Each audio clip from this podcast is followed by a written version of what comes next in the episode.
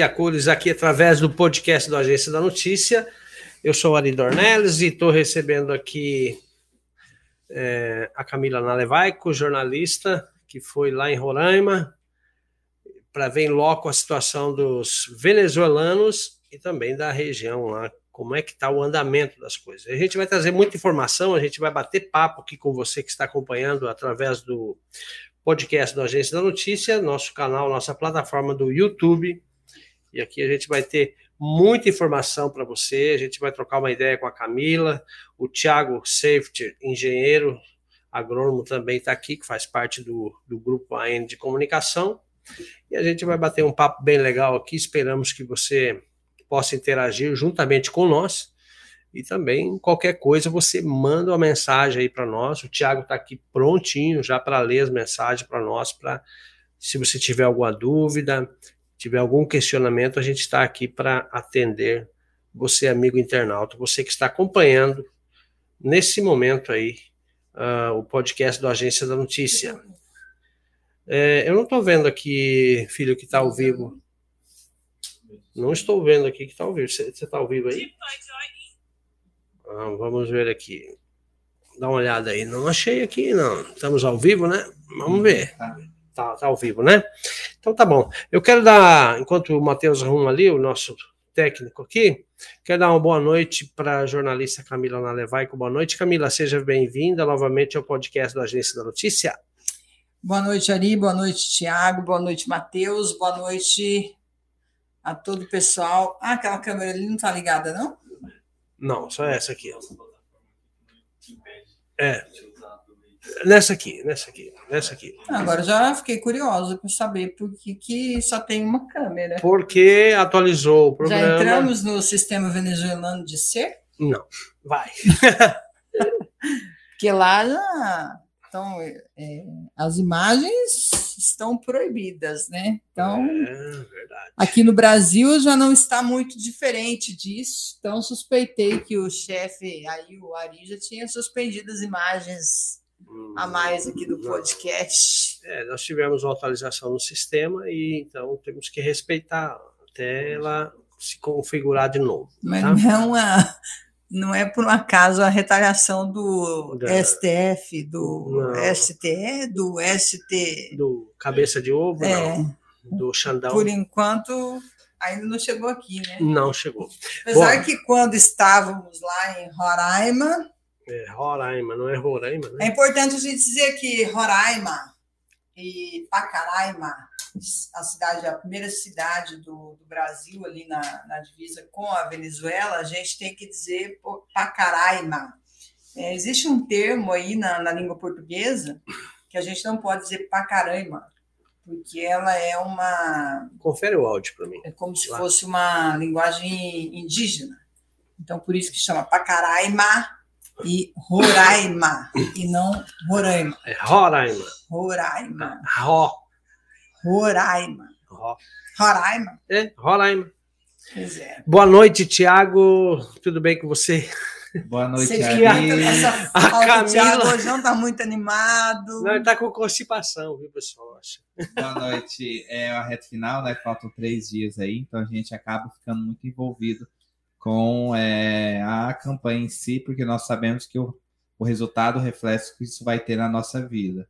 É muito importante este bate-papo de hoje. Vocês estiveram aí por 15 dias praticamente visitando o Estado brasileiro que faz divisa com a Venezuela, país que foi atingido pelo comunismo e que recebe aí muitos é, imigrantes do Brasil né, em situação precária, pessoas que tinham alta condição financeira, pessoas que viviam tranquilamente seu país e foram obrigadas a estar saindo, né, se retirando devido às Fugindo. políticas que existem hoje lá em, na Venezuela e em outros países, né, que a gente tem aqui cercado no Brasil aí do comunismo. E vamos começar aqui falando primeiramente sobre o que foi essa missão. É, a Camila vai contar um pouquinho a história dela, da onde surgiu esse interesse, essa vontade, porque o Agência da Notícia saiu aqui de Confresa e rodou quase 10 mil quilômetros aí em todos os pontos para chegar até Roraima, Roraima, é, né, como vocês é, pontuaram aqui. É, Camila, da onde que surgiu aí essa vontade? Por que ir até lá? Qual o seu objetivo? Explica para a gente aqui essa história um pouquinho. Então, Tiago, primeiro é importante a gente esclarecer que nós somos primeiros brasileiros, né, patriotas. É, eu defendo o presidente Bolsonaro, o Ari defende o nosso presidente Bolsonaro. Você é um defensor do presidente Bolsonaro, Matheus também. Espero que seja, Não, né? Não, Matheus é Bolsonaro. E também. depois de ter ido até Pacaraima, é, até Roraima, é, mais do que nunca defendo o presidente Bolsonaro, a continuidade desse governo, que é indiscutível quando se fala de dados, de números, é, e todo mundo que tem sã consciência é, sabe do que eu estou falando. Existem níveis de, de, de comparação é, na, na caída, por exemplo, de homicídios no Brasil na época em que o, o, o PT estava no poder e depois que o, o Bolsonaro assumiu. É, existem números que a gente pode averiguar. Além do discurso do Lula ser maquiavélico, uma campanha suja, nojenta e que tem fundamentos aí inescrupulosos. inescrupulosos. E a gente pôde conferir, de fato, isso é, lá em Pacaraima. E por que, que eu falo isso, Tiago? Por que, que eu falo isso para as pessoas que estão aí é, nos acompanhando?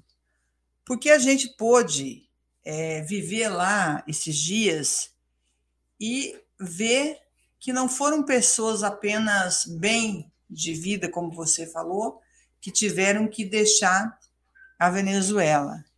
É, foram médicos, foram advogados, foram empresários, empreendedores. A gente conversou com o juiz federal de, da Venezuela, uma situação assim bem peculiar. E são diversas histórias que a gente é, poderia ficar contando com vários personagens, né? No total, a gente estava conversando aqui agora, foram 325 mil venezuelanos que saíram é, da Venezuela e que entraram no Brasil de 2017 a 2022. Pelo menos 260 mil deles passaram ali por Pacaraima. De um total, Ari, de 5,6 milhões de venezuelanos que deixaram o país. Então, vocês fazem ideia de que essas pessoas elas não estão deixando a Venezuela porque é legal sair da Venezuela. Não, elas estão deixando o seu país por uma necessidade, é, digamos assim, estomacal, por fome, porque é muito triste você ter um filho e não poder dar de comer. É muito triste você ter uma casa e não poder sustentar. Você ser perseguido politicamente, você ser constantemente ameaçado. Então você perguntou para mim de onde surgiu Missão Roraima. Nós estamos num momento hoje muito crucial. Os países da América Latina que hoje são comandados por pessoas que pregavam o socialismo, o comunismo. A gente está vendo esses países desmoronarem. A ruína. É, o que sobrou praticamente disso tudo foi o Paraguai e o Brasil. Uhum. E o Brasil, surpreendentemente, hoje, dentro de. O Uruguai também. E o Brasil, surpreendentemente, desses 194 países, Sete. 197 países que nós temos, o Brasil é a décima economia. Ele pulou da décima terceira para a décima economia, sobrevivendo a uma pandemia e sobrevivendo a uma guerra que ainda está em vigência entre a Rússia e Ucrânia. e Ucrânia. vale destacar também sobre a inflação. A inflação no governo Lula, Dilma e Temer era de cerca de 10,8%, e apesar de tudo isso, ainda no governo Bolsonaro ela caiu para 6,50%. Foram quase 5% a menos de redução. O Brasil vive um momento de deflação. deflação. Ao contrário, países da Europa, como o Reino Unido, da Alemanha, estão com inflações a 12%, 18%. Explodiu. Além também, né? disso, né? você lembra quando a, a época que a gente é, deslumbrava o euro a, aquela outra moeda não é libra, tem uma. Como chama aquela outra moeda? Dólar? Não. Não, o dólar continua ainda. O euro e qual que era a outra moeda? É, eu acho que é libra. Libra sim. esterlina? Não, libra, libra. Acho que é a libra. O Brasil hoje superou o euro e é a segunda moeda mundial. Ela está perdendo apenas para o dólar. Uhum. Então, diante de tudo isso, a gente vendo uma mídia dizer que o PT vai ser um bom governo, e quando eu vejo o Lula dizendo que ele precisa recuperar, o que, que ele quer recuperar dentro desse governo? E aí, falei, eu preciso fazer alguma coisa. Eu preciso mostrar, de alguma maneira, que está errado, tem alguma coisa errado nisso, porque mesmo a gente estando aqui no interior, a gente percebe que as coisas, dificuldade, todo mundo passa na vida, não é, né? Tudo flores. Uhum. Mas dentro de tudo que a gente já viveu, do que a gente já viu, nós estamos é, num momento bom. O Brasil está vivendo um momento bom. Muito bom. E aí eu pensei assim, bom, eu tenho que fazer alguma coisa. O que, que eu poderia fazer? Nós saímos recentemente de uma campanha do primeiro turno, todo mundo sabe, é, quem me acompanha, fui candidata a deputada, recuei, né, apoiei um outro nome, é, é, lutamos aqui para reeleger o governador Mauro Mendes, que também fez um excelente trabalho, o senador Wellington Fagundes, que é o, foi o candidato do, do presidente Bolsonaro, trabalhamos firmes na campanha aqui do presidente, e foi para o segundo turno.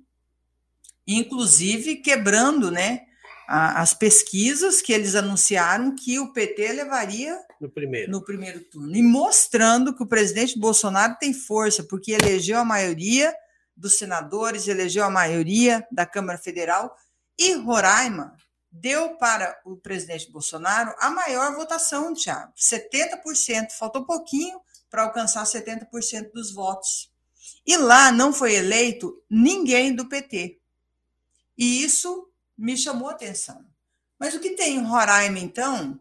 Por que, que lá o presidente Bolsonaro foi o mais bem votado? E aí eu compartilhei com você, Tiago, eu vou lá em Roraima. E você me perguntou, o que, que você vai fazer lá? Falei, eu vou mostrar o que está acontecendo lá. Porque lá deve ter algo diferente que a população votou no presidente Bolsonaro 70%. Por que, que lá não elegeu nenhum petista? A gente tem que ver o que, que aconteceu lá em Roraima. E cheguei na hora do almoço, falei para os meus pais, falei para o Ari, para minha família, eu vou para Roraima. A princípio eu ia sozinha mesmo, estava disposta a isso. E vocês chegaram a entre aspas, caçoar, né? O que, que você vai fazer em Roraima? Tá doida? Não, eu quero ir lá, eu vou mostrar. Uhum. E aí, a partir desse momento, surgiu o projeto Missão Roraima. E aí eu falei, bom, eu vou conversar com uma pessoa que eu gosto muito, respeito, admiro, que é a dona Ana, lá de Vila Rica. É, Brizotti? É, dona Ana, Ana Brizotti. Manda pra... um abraço para ela, né? Sim, para ela, o que, que ela pensava sobre essa situação. E assim nós fizemos, né? No, no outro dia a gente foi em Vila Rica, eu e o Ari. Acho que você não foi aquele não, dia, né? Não, estava ocupado. E falei com a dona Ana, é, inclusive mostrei para ela mais ou menos. A gente fez um levantamento do que a gente ia gastar para fazer esse, esse movimento, porque tudo tem custo também, e a gente não tinha condições de fazer isso sozinhos. E ela falou: Camila, acho que dá para fazer, acho que é uma iniciativa boa, e eu vou te ajudar. Aí eu falei, ah, então fechou. Agora a gente vai atrás de mais pessoas que eu tenho certeza que vão ajudar. Então, quero primeiramente agradecer a dona Ana e, através dela, agradecer todos os outros que colaboraram com a gente para que a gente pudesse é, fazer essa missão Roraima. E aí eu percebi, a gente conversando aqui, que ficaria, digamos que perigoso até eu ir sozinha, porque eu não sabia o que eu ia encontrar lá. Eu nunca fui em Roraima, não, não sabia, não tinha conhecimento. E aí a gente decidiu que o Ari ia junto, né? Até porque seria mais seguro fazer essa viagem, cumprir essa, essa missão é, acompanhada. E assim nós fizemos, e o Ari participou também, acho que é importante, né? É, e fiquei assim, digamos que um pouco chocada, surpresa por ver é, Roraima tão bem estruturada, diferente daquilo que eu imaginava, mas assim, triste em ver os venezuelanos é, deixando tudo para trás quando é... você chegou lá, qual foi a sua primeira visão? O que você sentiu quando você pisou os seus pés em terra de Roraima? O que foi a primeira impressão? O que você já viu de início? Você que nunca tinha ido lá. Muitas pessoas no aeroporto. Assim, pessoas. É, Bastante venezuelanos. É, muitos venezuelanos, isso que eu ia dizer. São pessoas, eles, os venezuelanos, você percebe que eles são venezuelanos, porque eles costumam usar meias é, nos pés com chinelo, né? Características. Né? E eles parecem muito a o jeito deles parece muito com paraguaio e uma mistura de indígena também, né? Então eles, eles são meio parecidos assim, isso é uma característica. Então quando a gente chegou eu notei muitos é, venezuelanos assim no, no aeroporto. É, falando em aeroporto, vale destacar que a logística foi uma das grandes dificuldades para que vocês chegassem até lá, né? Sim. O meio terrestre era praticamente. No início a gente queria fazer Isso, via terrestre, mas... né? Aí a gente ia chegar aqui. O, o... A eleição já teria acabado. E daí? Porque praticamente. A nossa preocupação é cinco dias para ir, mais cinco para voltar ia dar dez. Então a gente não ia conseguir produzir material. E mesmo assim, com todo o esforço que a gente teve, a gente conseguiu produzir, se não me engano, foi 16 matérias importantes e parece que tudo colabora, né? Porque vocês tiveram a ideia, correram atrás de apoiadores, as pessoas compraram a ideia. Só que o que mais surpreendeu vocês é que quando vocês chegaram lá, vocês foram abraçadas por pessoas que vocês nunca tinham visto na vida. Sim, a gente teve foram fundamentais, né? Uma boa recepção. Tiago, eu ouvi um, eu ouvi uma, eu ouvi uma, uma, uma colocação faz um tempo já que eu acho que é no Japão, se eu não me engano, eles dizem assim que quando a intenção é boa, já diz tudo. Se a intenção é boa, tudo colabora para o bem. Porque às vezes você tem uma intenção maliciosa, uma a intenção já é ruim, entende? Uhum. Então, tudo tende a atrapalhar. E nesse caso, eu acho que como a intenção realmente foi tão boa, e eu considero boa, ainda mais depois de tudo que eu vi, eu, eu tenho certeza que é boa, tudo realmente colaborou para o bem. Então, é, aí, é, inclusive, a gente foi recebido lá em Roraima por um ex-morador de Alto Boa Vista que acompanhou a devastação do Poço da Mata. Uhum. Na mesma época. Então, ele já me conhecia da época que eu fiz a cobertura aqui do Poço da Mata, da desintrusão da Suiami Sul. Então eu falei, olha só, né? Que, e, e isso, inclusive, quem falou para a gente foi o Ricardo Babinski, uhum. que também foi um apoiador do, do movimento, né? Da missão. E ele colocou a gente em contato com esse pessoal e deu, deu certo, certo deles receberem a gente, poder a, dar a primeira noite, total apoio. A gente ficou no... num local também especial que eu não sei se a gente pode falar. Não, acho que pode. Não, acho, acho, que, que não deve me falar. Não então mencionar, até porque faz parte da missão. Ah, é verdade. E, e aí, chegando lá, né? Qual foi o plano? Vocês chegaram no primeiro dia já Então, Thiago, Porque qual que é a diferença? explicarem É. o que, que é Boa Vista, o que, que é Pacaraima, porque às vezes Eu quero explicar assim. sabem, primeiro, né? Quem tá ali, olha para a câmera, né? É, primeiro, assim, é importante a gente explicar. Equipe de reportagem. Quando a gente fala assim, às vezes as pessoas falam, ah, é, por que na Record? Por que nisso? Por que fulano? Por que ciclano? Essas equipes, elas são compostas de cinegrafistas, de produtor, de jornalista, de mais outro jornalista.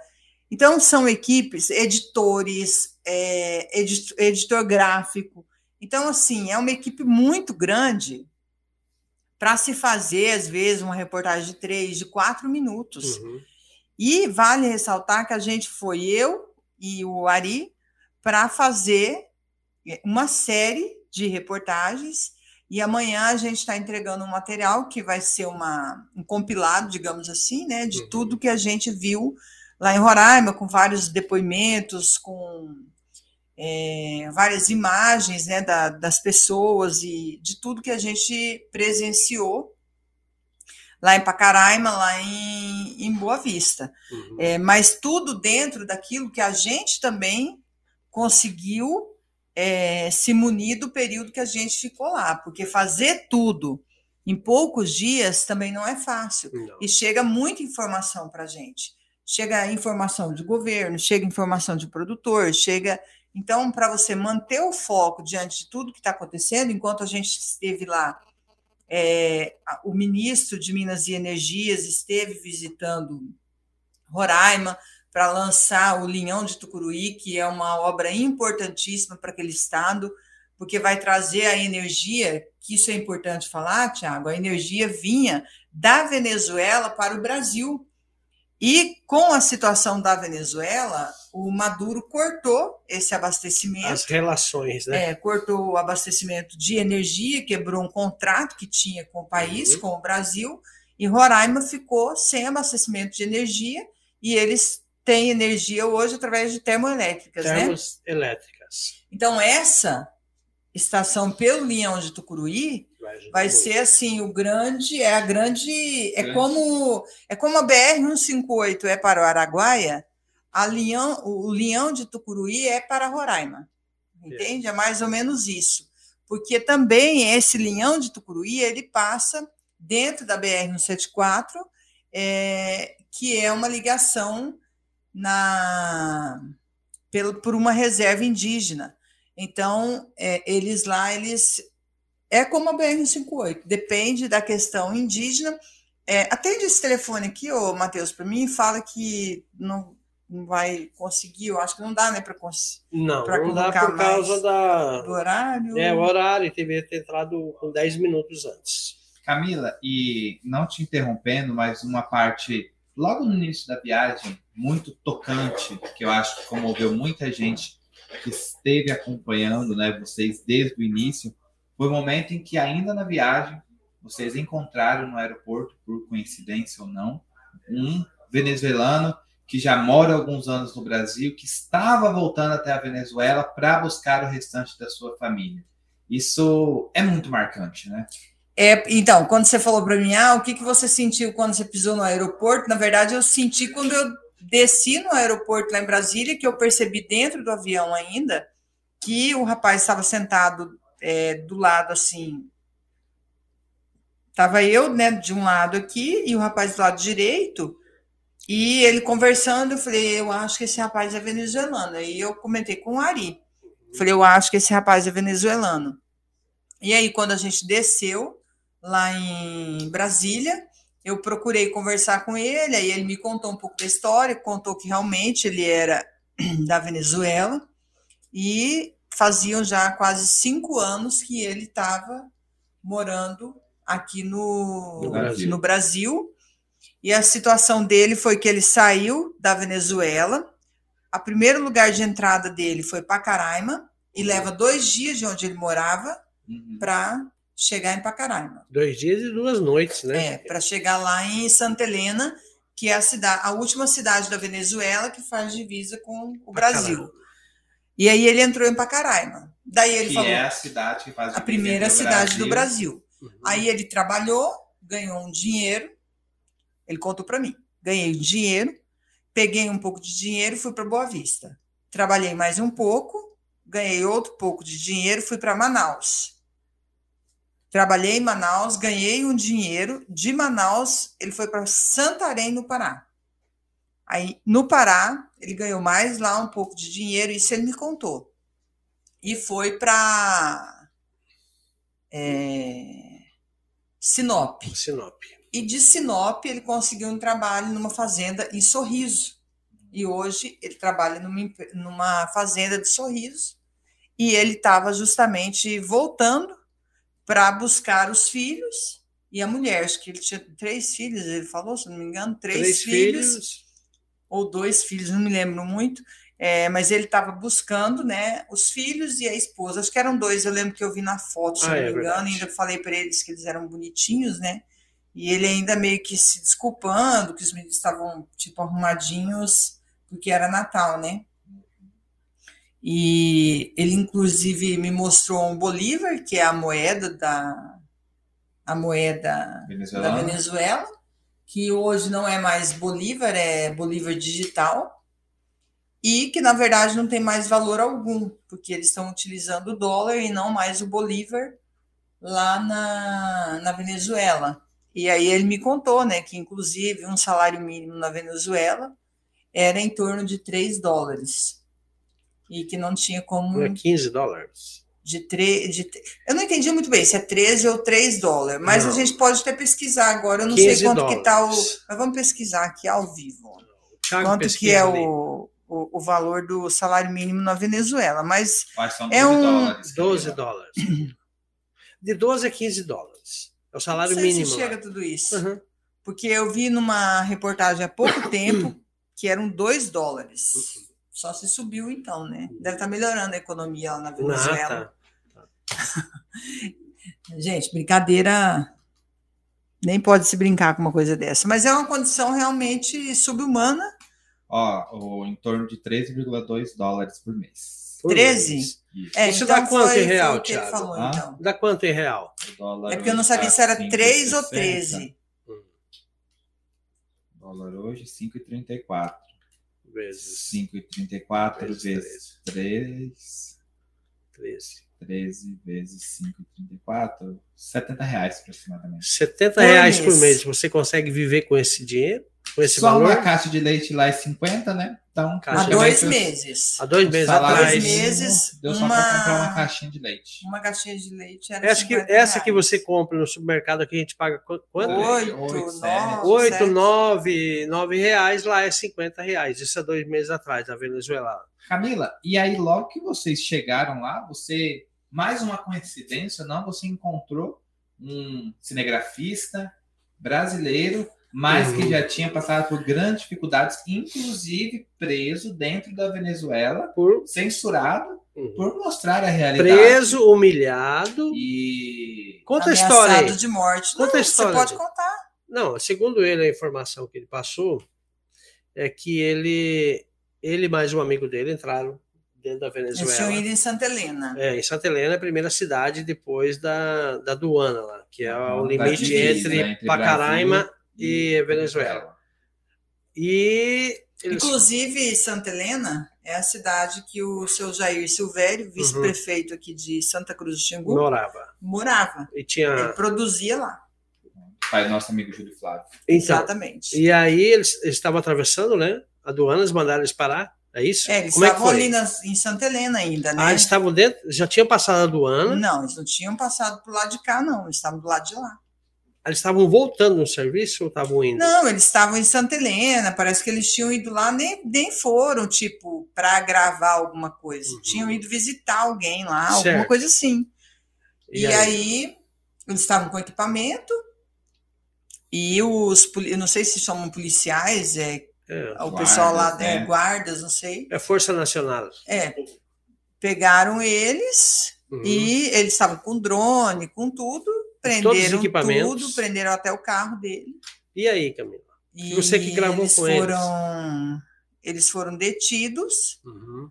colocados em calabouços, né? Porque lá não é cadeia como não, aqui, lá... tipo, eles chamam de calabouços. Lá não tem recursos humanos, tá, pessoal? Só foram ameaçados de morte, constantemente de noite, diz que os policiais colocavam eles e mandasse para mandava para que eles saíssem correndo Uhum. e atiravam para cima e eles não não se moviam, né? Porque sabia que isso era uma eles queriam, na verdade, que eles corressem para eles poderem atirar e matar.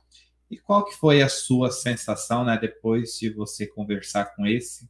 Eu queria entrar na. Venezuela. E, e você iria fazer praticamente, Não, né? eu queria entrar lá Já dentro estava da tudo certo Venezuela. para nós entrar. Não, na verdade, eu queria entrar desde o início que eu saí daqui. A minha vontade era entrar, pelo menos ali em Santa Helena, para mim falar assim, cara, eu vi. Eu não precisava filmar, sabe? Mas eu queria ver, pelo menos. Porque para quem não conhece a Camila, se ela é o que ela é a jornalista hoje, é porque ela é desse jeito. Ela é desafiadora. Ela gosta de vencer os limites dela. É, Ela mais não ou pensa menos muito isso, eu no acho. racional, não. Ela pensa em fazer. Isso. É mais Mas ela isso. tinha um ali do lado que é mais centrado, mais pé no chão, que Uhum. muitas vezes é Ah. dar uma equilibrada, né? É, eu fiquei pensando na minha família, nas minhas filhas, né? E eu falei assim, Camila, se você tá tendo um depoimento de um cara que foi preso, humilhado, colocado no calabouço, que ele falou que, graças a Deus, é, houve, é, ainda naquela época, É, foi numa época aí eu ouvi intervenção, acho que da, da embaixada. Não Da sei embaixada como foi lá. brasileira? Eles...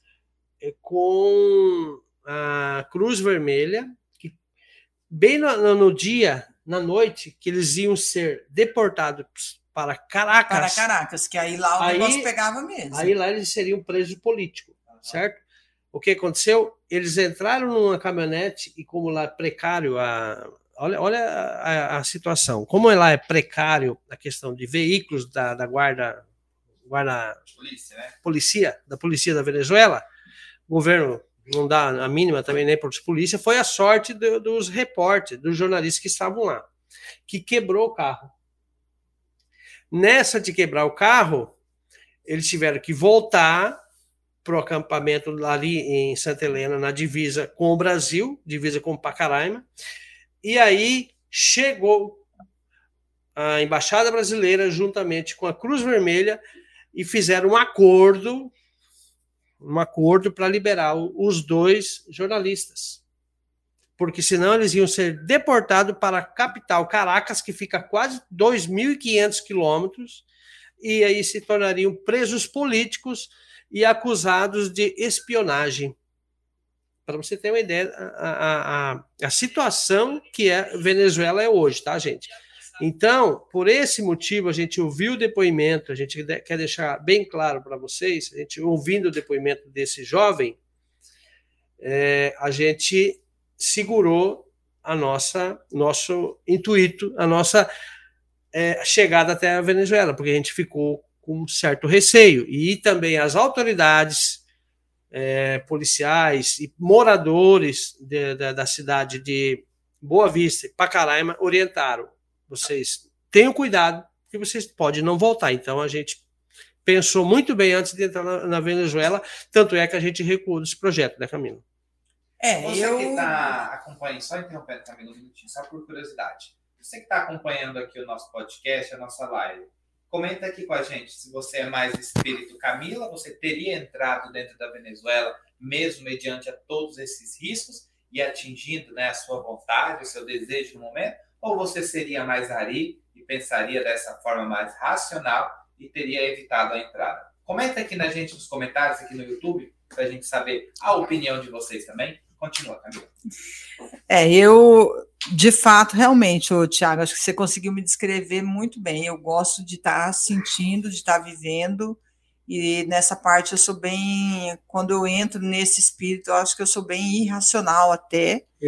E por mim, depois eu conversei com, uma, com um juiz, que era um juiz federal, Aham. e ele até me ele até falou para mim que iria comigo, né? Ele teria condições de me levar lá em Santa Helena e tudo, mas aí o Ari o pessoal lá, né, de, de Boa Vista achou, esse pessoal que estava com a gente, acharam por bem eu não eu realmente não não ir.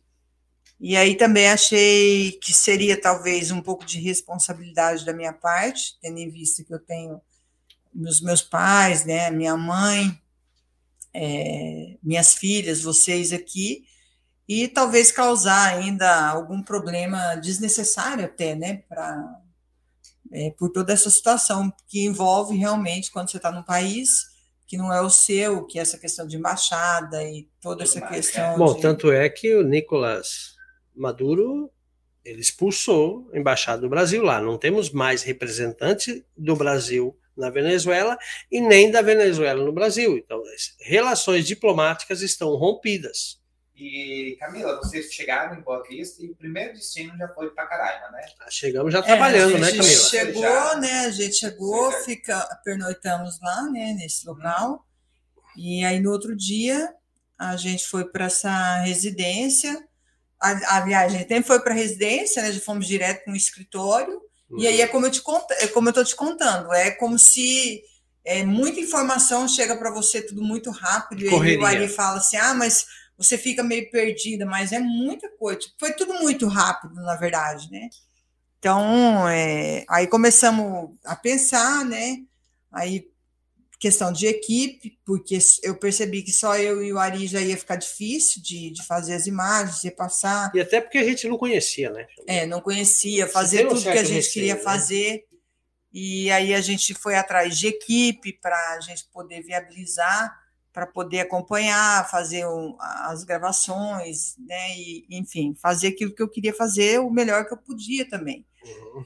E aí a gente encontrou, visitamos a Assembleia Legislativa, visitamos o governo do Estado, acompanhamos a chegada do ministro, é, o influenciador e agora eleito deputado federal, Pablo Marçal, também estava lá, né, o ex-presidenciável, né, que foi uhum. candidato, inclusive, a presidente da República, e, por incrível que pareça, Tiago, o Pablo Marçal também foi lá com a mesma missão que a nossa, uhum. para fazer um, um documentário né, sobre a, a questão da Venezuela. Vocês já estavam lá, né? Já, já estávamos lá. Já, tá, já, já estava trabalhando, já. Né, é, não, uns quatro dias. quatro dias. Quatro dias por aí. E, e aí inclusive pra... fizemos entrevista com ele, a equipe dele, site, né? sim, a equipe dele também atendeu a gente muito bem, ele tratou a gente muito bem. E nós ficamos felizes porque ele estava lá e querendo ou não no, no, mundo digital aí ele tem uma influência muito grande Mas... e eu tenho certeza que esse documentário dele também vai impactar, impactar né, a vida de muitos indecisos aí, os que não votaram, os que estão talvez por indução de alguém, é, indo para a urna no próximo domingo votar em quem não deveria. Exatamente. E aí, você relatou para nós aqui que você chegando em Boa Vista, você teve uma visão completamente diferente, né? Uma cidade planejada, uma cidade organizada, estruturada, né? Que tem uma boa saúde, uma boa educação só que Pacaraima já traz um reflexo mais venezuelano, né? Hum. Uma realidade um pouco mais é, triste e que pode acontecer se a gente, né, continuar nesse caminho no Brasil. Chegando em Pacaraima, qual foi a primeira visão lá dos venezuelanos? Você já chegou a conversar com algum venezuelano? Não? Tinha muita gente lá. em Pacaraima? Isso, o dia que você Muita. Pacaraima é. Só vou falar aqui pro é o, o Mesquita aqui, que está com a gente, ele falou que lá em Roraima nós somos a única unidade da federação, ou seja, o único estado brasileiro que não é interligado ao Sistema Nacional de Energia, Tiago.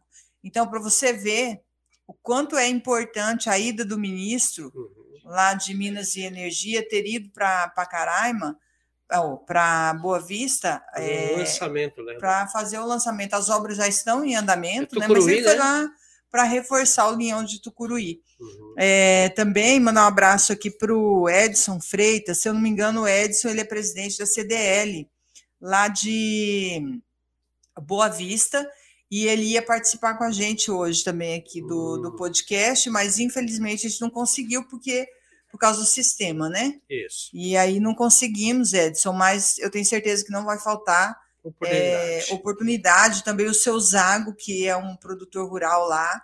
Tinha é, terras lá na. Eu acho que ele não chegava a ter ter, ele não chegou a ter terras lá na Raposa Serra do uhum. Sol, mas ele participou muito é, lá da, da daquela guerra lá, teve, porque lá na Raposa Serra Polícia do Sol Federal, aconteceu a desintrusão primeiro do que foi aqui na, no Poço da Mata. É. E lá parece que chegou a ser um pouco pior do que aqui. Ah. Olha só, Camila. Você viu aqui que a Ana Paula Gabriel comentou aqui que seria interessante se muitos colegas estivessem acompanhando, principalmente os que estão em dúvida, né, sobre essa live aqui, sobre o que, que nós estamos falando. Mas aí a gente pede o apoio de vocês que estão aí acompanhando. É, compartilha, gente. Chame seus amigos, seus colegas, envia para todo mundo aí. Vamos todo mundo participar. Mandar um abraço aqui para todo mundo que está participando. É, minha mãe, Dona Sibeli, também está lá de Vila Rica acompanhando. Um abraço, Dona tá? Sibeli. E... Um abraço para a mãe e para o pai. Exatamente, meu pai também está lá. Isso. Dona Lola e seu Davi também estão Também. acompanhando a gente. Nossa amiga, né? é, lá do Paraná, Uhum. nossa amiga A Geni a Geni. também. ali, Ah, é? Que tá legal. Acompanhando. E vamos lá, então, dando sequência aqui. Aí tá, Camila. Aí você chegou lá. Ah, deixa eu mandar um abraço aqui para o Maurival, nosso amigo jornalista. Maurival, ele meu realmente amigo. perguntou várias vezes para mim, ó, que ele está colocando aqui, é, que ele gostaria de saber mais né, sobre essa missão. Está sabendo agora, Maurival. Compartilha aí nos grupos que você é boa nisso. A Ana Paula está falando aqui que ela está de parabéns pela coragem. Eu não teria essa mesma coragem, não. É, é uma coisa, acho que, de personalidade, né? Tá no sangue, pra- jornalismo. Quando a gente estava ali no Poço da Mata também, o Ari, por várias vezes, me cobrou para vir embora e vir para casa. A Lara, na época, tinha acho que um aninho, né? Uhum. E enquanto não, digamos assim, que terminou aquilo lá, eu não conseguia também sair, aquilo ficou dentro de mim por muito tempo. Mas vamos lá, vamos responder sua pergunta. É, você perguntou sobre Pacaraima, Isso, chegando lá. o que, que eu senti? Isso, O impacto. lá? Qual que é a realidade Muita de gente. Tiago, quando começou a vinda dos venezuelanos para Pacaraima, assim, para quem mora lá, aquilo já é quase que uma rotina. As pessoas já se habituaram àquela situação. Então, para as pessoas, aquilo é quase que normal. Quem vive lá. A gente, eu, por exemplo, que cheguei lá, eu não, não é que eu não levei assim um impacto muito grande, porque você já foi no Paraguai. Você? Sim, várias vezes. Então, diversas. Já viu que o Paraguai é aquele Familiares lá, movimento, aquela coisa É ali no centro, assim, né? Isso, Onde que vende. Então, mais ou menos como o Paraguai, só que, é, digamos assim, mais. Como se fosse um favelão, pode-se dizer assim. É, Não falta por conta de- infraestrutura, é, falta. A prefeitura também não tem condições de, É. de fazer muita coisa ali, entende?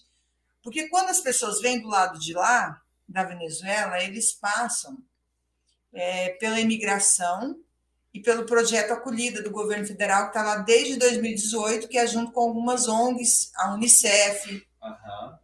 E nesse projeto Acolhida, eles têm abrigo.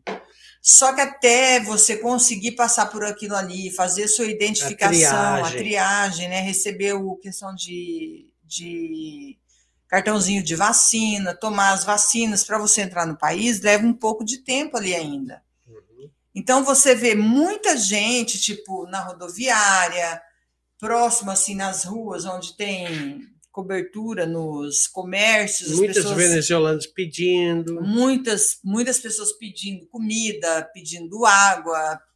É o básico, Remédio básico. São pessoas refugiadas, pessoas que deixaram tudo para trás e estão vindo, como eu falei, né, em busca de, de alimentação, em busca de moradia, de do básico, do básico que a gente tem, às vezes não dá valor, e eles tinham também, mas é um sentimento de medo porque a gente pensa que há pouco tempo atrás, e o que a gente conversou com as pessoas de lá, de, de Roraima, é que muita gente, eles iam para a Venezuela, a Venezuela era como Caribe. é o Caribe deles. Então as pessoas iam para Marga Marguerita. É, Isso há Margarita? 10, 15 anos atrás. Não, menos, Menos. menos. de 10 anos. Oito anos atrás. É, Oito oito anos anos, atrás. sete anos atrás. Eles iam para Margarita, era muito barato. Eles iam para Caracas, os hotéis maravilhosos, Cassinos. tudo, cassino.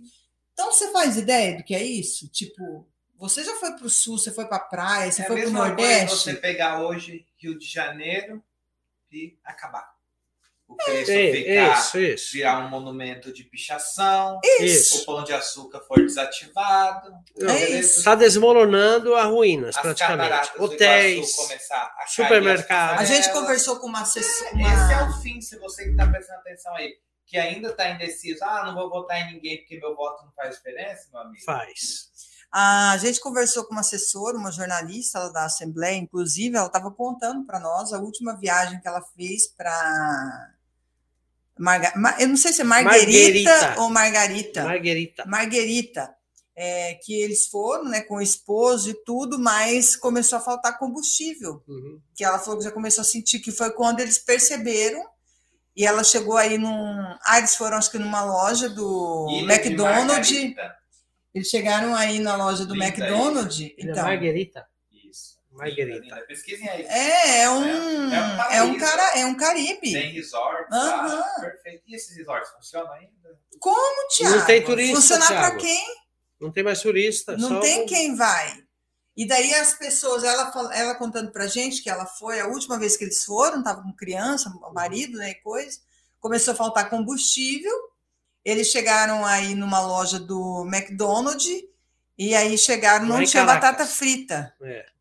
Daí a mulher ofereceu, como chama, mandioca? É... Aipim? Aipim. Não, É. não sei se foi aipim que É, eu chama. acho que sim. Aí eh, eles falaram que não tinha Batatinha. batatinha, e acho que era poderia- aipim, né? É aipim. Eles serviram aipim. Ela falou que foi a primeira vez que ela viu no McDonald's servindo aipim frito, Isso. porque não existe. Tinha o Nenhum hambúrguer, McDonald's. tinha o pão, mas não tinha batata frita. Não tinha batata frita. Entendeu? E ali ela já começou a perceber.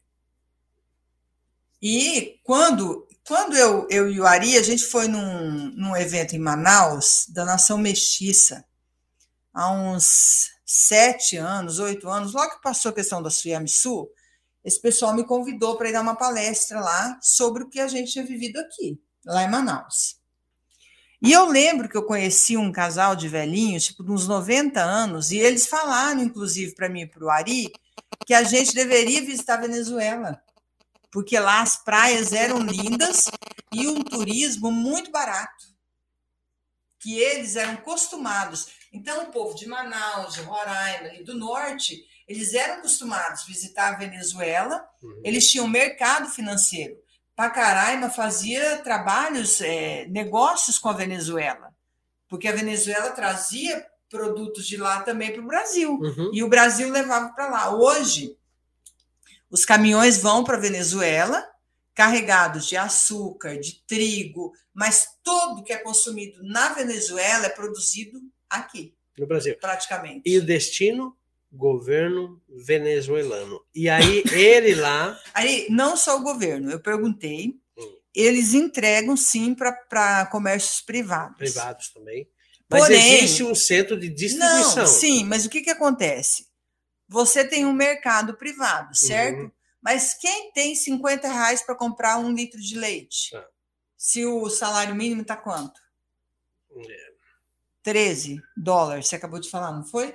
Quem tem dinheiro, 70 reais. aquele rapaz que eu entrevistei lá na fazenda, que está trabalhando lá de pedreiro, servente, Uhum. ele era cozinheiro. Hoje ele está trabalhando de servente. Também é a mesma situação, três filhos e a esposa lá na, na Venezuela. Um quilo de farinha, porque eles comem muito, o venezuelano come muito frango e muita farinha de trigo com Bolinho, queijo. Bolinho bolinho. de, de farinha, tipo pão de queijo. É. Ele falou que um quilo de trigo lá, 15, tipo 15 reais. Ele manda daqui pro, do Brasil para lá, para a família sobreviver, 200 reais por semana. As crianças dele eh, não tomam leite, porque não tem condições de tomar leite. Então a mercadoria ela chega, mas quem tem condições de comprar? Entendeu? E é muito racionado. Uhum. Não tem, por exemplo, carne bovina, é, artigos de Tem, tem. luxo, por, por exemplo, que você está falando Tem. aí. Esses mercados são cadastrados no governo, eles têm autorização para vender. E aquelas pessoas que o governo acha que é muito carente, eles têm que entrar numa fila Uhum. de, de cinco, seis quarteirão, fazer um. é, se cadastrar, aí depois aguardar a chamada e esperar nessa fila de três, quatro, quatro quarteirões e tem que fazer com a, a antecipação de 30 dias para você pegar um saco é um, um Não, mas 5 isso daí quilos de arroz. Não, mas isso acho que já é dentro do benefício público. Por Isso exemplo, que eu tô o falando. governo te dá uma cesta básica. Aham, Entendeu? Aí nesse sentido que você está falando. aí, Exatamente. É o governo. Quando o Que governo é o governo socialista. é o que é, é o que o, o, é o que o PT está querendo fazer aqui no nosso Brasil, tá? Então, se que está em dúvida em votar, não foi votar no primeiro turno, acorda para a vida, porque o Brasil corre um grande risco de virar uma Venezuela no futuro, tá? Ah, O comunismo, o fascismo está presente e está entranhado juntamente com o nove dedo, que vocês sabem quem, quem eu estou falando, que é o ex-presidiário, tá, pessoal? É, e assim, olha, o que, que é até interessante para a gente dizer? Por exemplo, a Venezuela não tem mais hospital, praticamente. Remédio. Remédio, é, remédio não tem. Nem É. paracetamol não tem lá. Não tem. Tudo Thiago. tem que buscar no Brasil, Thiago. Triste é Quando as verdade, pessoas chegam, os refugiados chegam ali, quando eles não entram na triagem, tem alguns venezuelanos que eu até mostrei no vídeo. Eu estava aqui do lado esquerdo, né? Que estavam Uhum. lá. Eu não lembro se é do lado, esquerdo, direito. direito. seu, direito. Dos direitos estavam os que iam entrar no. no, tava no- tudo debaixo. É, e do lado Guarita. esquerdo meu, Thiago, ficavam, tinha uma série também de pessoas venezuelanas que já estavam no Brasil há algum tempo, Hum. Que já compraram terreno em Pacaraima, não sei Viraram o quê, pequenos e comerciantes. são é, ambulantes. E Isso. lá eu vi uma senhora vendendo, por, por exemplo, é, paracetamol. Vendendo Remédio. unidade, não é vendendo cartelinha, não, tá? Uhum. Unidade, a pessoa compra um comprimido. Um comprimido.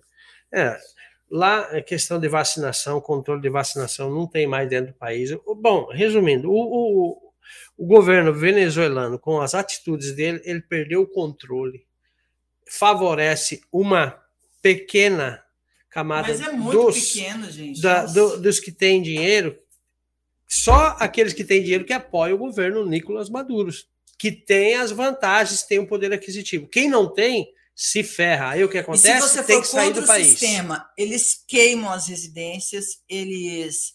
é, Eu fiquei sabendo de uma denúncia que assassinaram né, pessoas da família. Uhum. É, Então, assim, também não é todo venezuelano que quer se expor para dar entrevista, porque É, tivemos. muitos deles estão no Brasil, porém Tem medo de tem a família que Lá ainda está lá na Venezuela. Porque aquelas pessoas mais idosas, elas também praticamente não têm condições de sair de lá. Até por Então, causa da é- saúde, né? Exatamente. Daí são as pessoas que estão aqui que sustentam as pessoas que infelizmente ainda estão lá. Tiago, nós tivemos também na- nesse setor O de, Tiago nem está prestando atenção, ele está olhando na triagem. internet. Não, ele está vendo dados. Dados. Tiago, é, a gente tentou entrar lá no. É Acolhida, né? Naquele. Como que chama? Acolhida. É, no Acolhida, que é um centro onde os venezuelanos, depois da triagem, eles vão para esses acampamentos com lona. É tipo uma mini casa, né? Um É uma mini casa, para um família. quarto. E a gente pegou entrevista com alguns venezuelanos do lado de fora. Quando a gente foi entrar, pedir autorização, apareceu um militar e, e falou para nós que não, não tínhamos autorização para adentrar. Mas é, eu creio que muito disso é por a, a própria segurança, Segurança. dessas pessoas que estão entrando no Brasil. No dia que a gente veio embora, Uhum. o aeroporto estava cheio de venezuelano. Nós saímos três horas da manhã? É, Três Três horas da horas. manhã. Nós chegamos no aeroporto quase uma hora da manhã. E é, ia sair um voo, a gente ficou sabendo, às quatro horas da manhã, só com venezuelanos. exclusivo, né? Inclusive, aham, inclusive o Carlos Wizard, deixa eu vou até procurar aqui para me passar essa informação bem certinho para você. Você vê como tem gente do bem aqui no Brasil, tá? Ele, inclusive, o, o Carlos Wizard, para que, pra quem não sabe, é o dono da rede da, Escola. da escola Wizard. Ele, inclusive, ia fazer a live com a gente hoje, mas parece que o pai dele faleceu recentemente. Ele está nos Estados Unidos. Hum, É, mas deixa eu só ver aqui que ele vai me falar. Eu, eu conversei com o rapaz. Ele fa- a- a- só o, o Wizard Sim. ele fez 20, ele conseguiu interiorizar, que eles chamam, que é colocar pessoas no mercado de trabalho. 28 mil refugiados interiorizados pelo Brasil do Bem, que chama essa, esse trabalho que, ele faz, que ele desenvolve em parceria com a Azul Linhas Aéreas. Hum, Então você vê que só ele nesse projeto, mandar um abraço aqui para o Geraldo. O Geraldo também ia participar hoje Sim. com a gente, mas também não conseguimos por conta desse negócio do sistema. E ele que deu assistência para o Pablo Marçal lá em, em Roraima. Então, só o Wizard, 28 mil pessoas interiorizadas para trabalhar no Brasil. Então, você faz ideia do todo o trabalho que o governo brasileiro com esse projeto. Você imagina que o governo brasileiro, além de estar dando benefício, o Bolsa Família, de 600 reais, não sei nem para quantos, Bolsa Família. É, Auxílio. Bolsa- É, Auxílio Brasil, Não pra não- Tá. Mas o Auxílio Brasil, para não sei quantas mil pessoas, que eu não me lembro aqui, ainda está estendendo a mão para essas pessoas que estão saindo desse comunismo, desse socialismo, dessa linha ditatorial que tem o governo venezuelano e socorrendo é, essas pessoas aqui no país. e Como nós, que é o nome dele? Carlos, Carlos Wizard. Wizard. Mandar um grande abraço para o senhor Carlos Wizard, né, ele é um dos diretores é, da escola Wizard, escola de inglês aqui no Brasil, tá? Bela atitude, parabéns pela atitude de você, juntamente com sua equipe, para dar esse suporte também para os venezuelanos, tá bom, São seu Carlos? Um de abraço. 53 milhões de brasileiros que recebem o Auxílio Brasil. Quantos? 53 milhões. Milhões. Lembrando que o Auxílio Brasil é, atualmente, ele veio para substituir o antigo Bolsa Família, que pagava aí até vergonhoso a gente falar isso. 120 reais. de- a partir de 40 Hã? Mas esse é o governo que quer acabar com a 120 fome. reais. E isso é o governo da Venezuela que também pregava a mesma coisa, que é dar carne para as pessoas comerem. Isso, Agora, a minha pergunta é direcionada para o Ari. fala, Ari, Deixa eu só fazer um comentário antes de você fazer essa pergunta. vai. Eu entrei no WhatsApp aqui, o Edson, lá da CDL de Boa Vista, ele mandou: ó, parabéns pela iniciativa. Roraima é um estado acolhedor. No início da imigração dos irmãos venezuelanos, não tinha ONG e nem operação acolhida.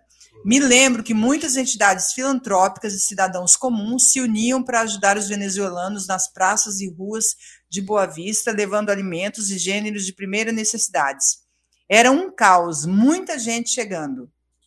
Hoje tem muitas ONGs, o governo do estado tem ajudado muito, e é verdade, e com a operação acolhida, amenizou os problemas, porém ainda é muito grande o fluxo de imigração para Roraima, pois e, por esse e outros motivos Roraima votou e vota em Bolsonaro 2022, né?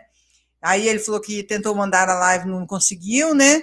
E que ele estava num ato do gov- pró-governo Bolsonaro e junto com o, governa- o governador Antônio Denário, que também, Thiago, tratou a gente lá muito bem, viu? show de bola. Mandar um abraço Muito para bom, o governador abraço, do né? estado de Roraima, senhor Antônio Denário. Obrigado pela Ele recepção falou que aí do Agência da Notícia. ele falou que cumprimentou eu, inclusive, lá no dia que eu estava com o Pablo Marçal, mas eu não, não lembro. Gente, Minha memória é aqui, ó. uma beleza. Ah. O Joandre Moreno Castanho, boliviano, está participando aqui da live também. Opa, Disse, venezuelano, perdão, sim. disse muito obrigado, Brasil. Quem Opa. que é? O Joandre Moreno Castanho. Olha aí, que legal, tá vendo? Legal. Com a bandeira da Venezuela.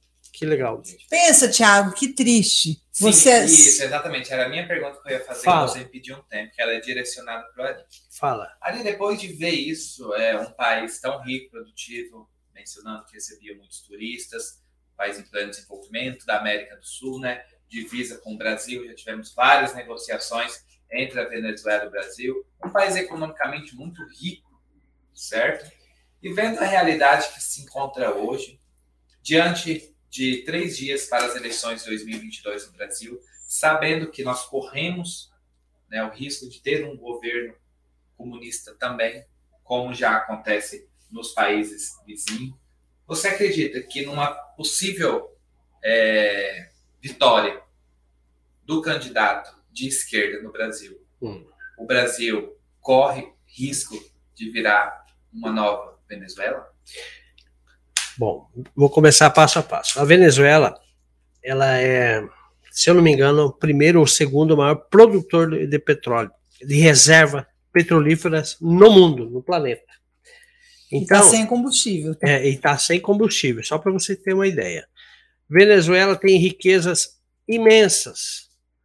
Estou é, falando de minérios, tá? Certo. Minérios preciosos e minérios que se usam até a NASA usa esses minérios, que o Brasil também tem uma parte desse minério em solo brasileiro. Na Amazônia, principalmente. É na Amazônia. Por isso que os, o mundo. Por isso que essas ONGs e é, esse povo, esses artistas. Sim. E os olhos do mundo tá de olho na Venezuela e na parte de Roraima ali, de, de Pacaraima, enfim, toda essa região aí, por causa do, da grande riqueza que tem aí. Tiago, eu não tenho dúvida nenhuma, por causa da política que foi feito, começando pelo Chaves, essa mesma ilusão que hoje a esquerda prega para os eleitores deles, de que vai comer carne, vai comer picanha, que vai tomar sua cervejinha no final de semana, e que o salário vai aumentar, e que tanta coisa que eles prometem, e também tanta fake news que eles prometem, você não pode cair nessa onda aí de acreditar no nove dedo. O nove dedo mente, é um baita do mentiroso, isso já foi desmascarado. Ele falou que construiu uma ponte ligando o Mato Grosso com Minas Gerais.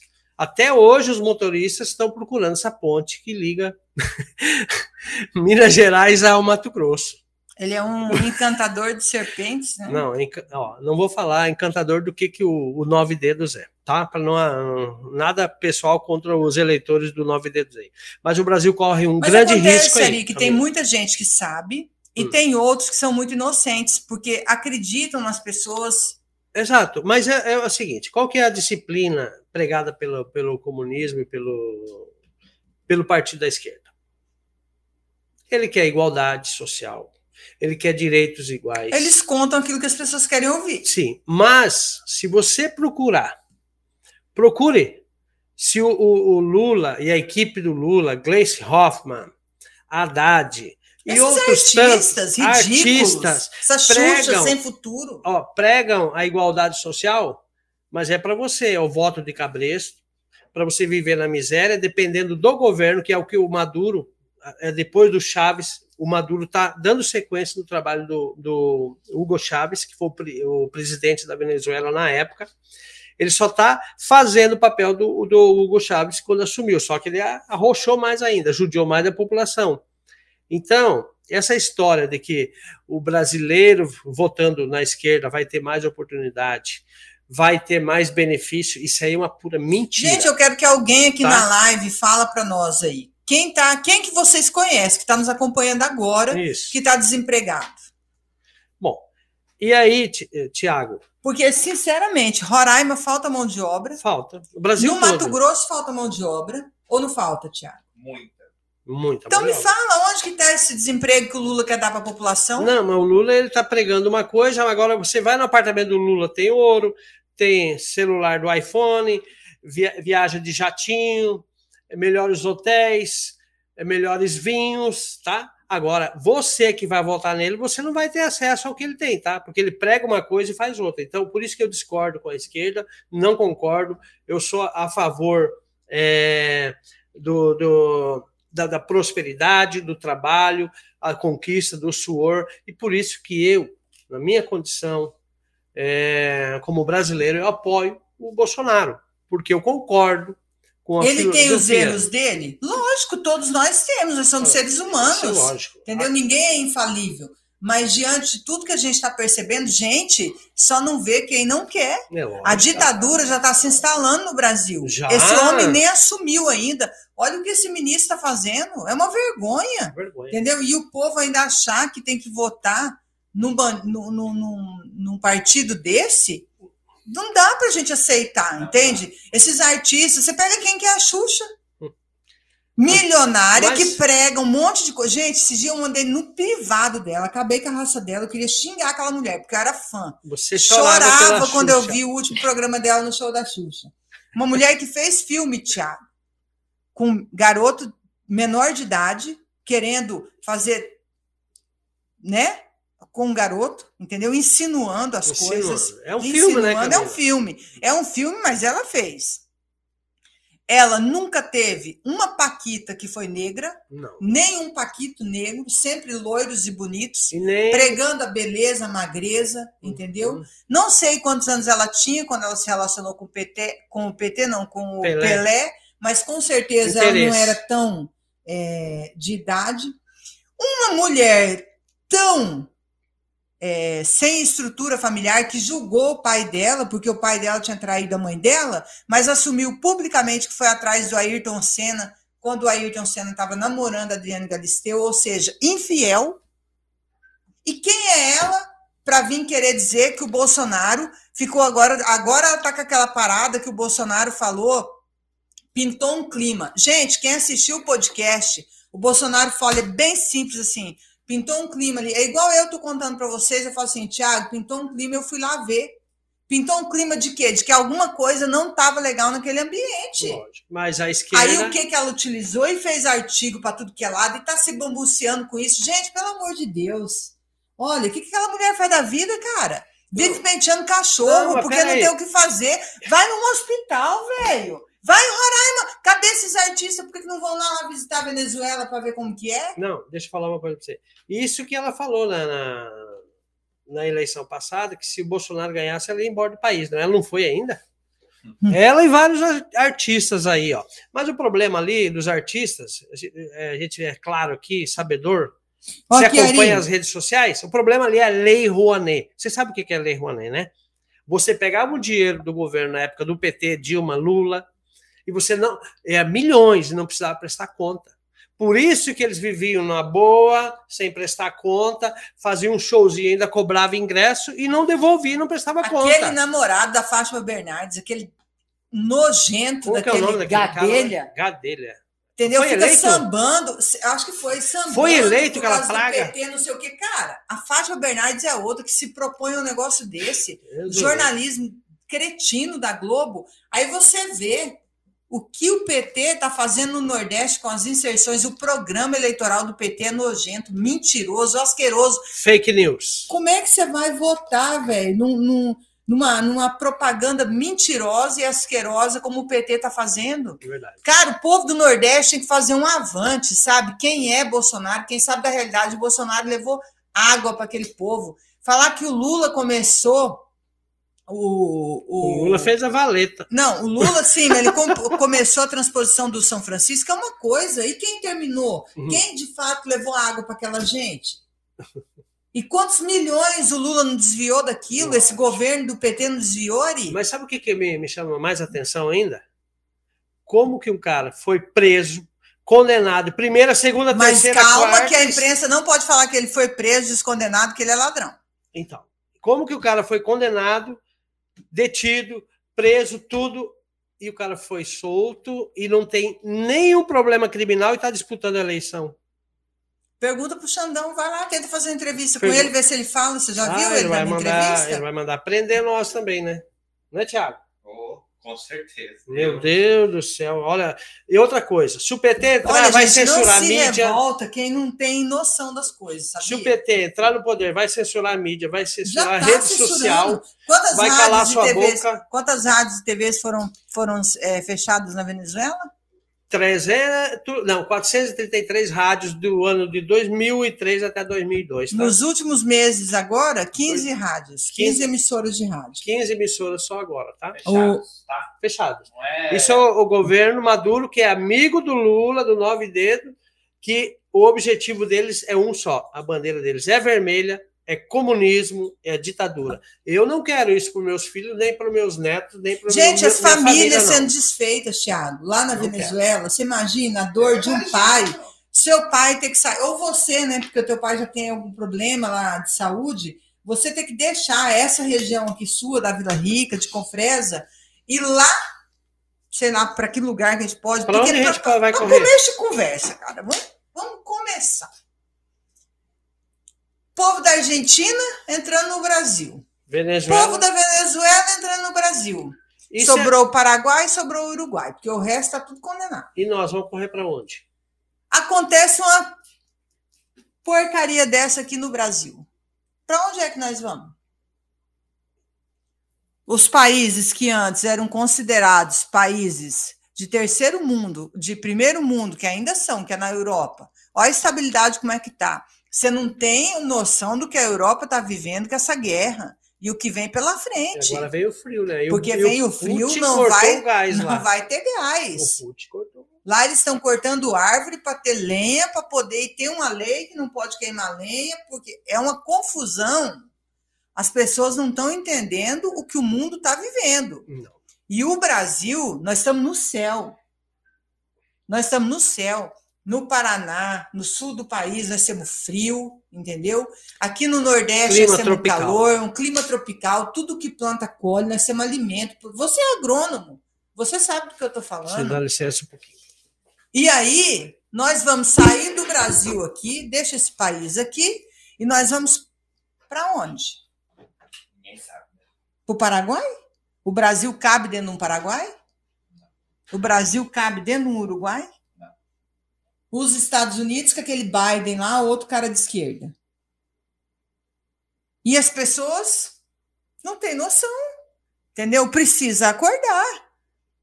Entende? Não, não dá para pegar e ficar achando que tudo é fácil, que tudo é lindo, porque não é. Ó, Tiago, o Rodrigo Miranda, lá em Mariana, primeira capital de Minas Gerais, temos 600 vagas de emprego e não acha-se gente para trabalhar.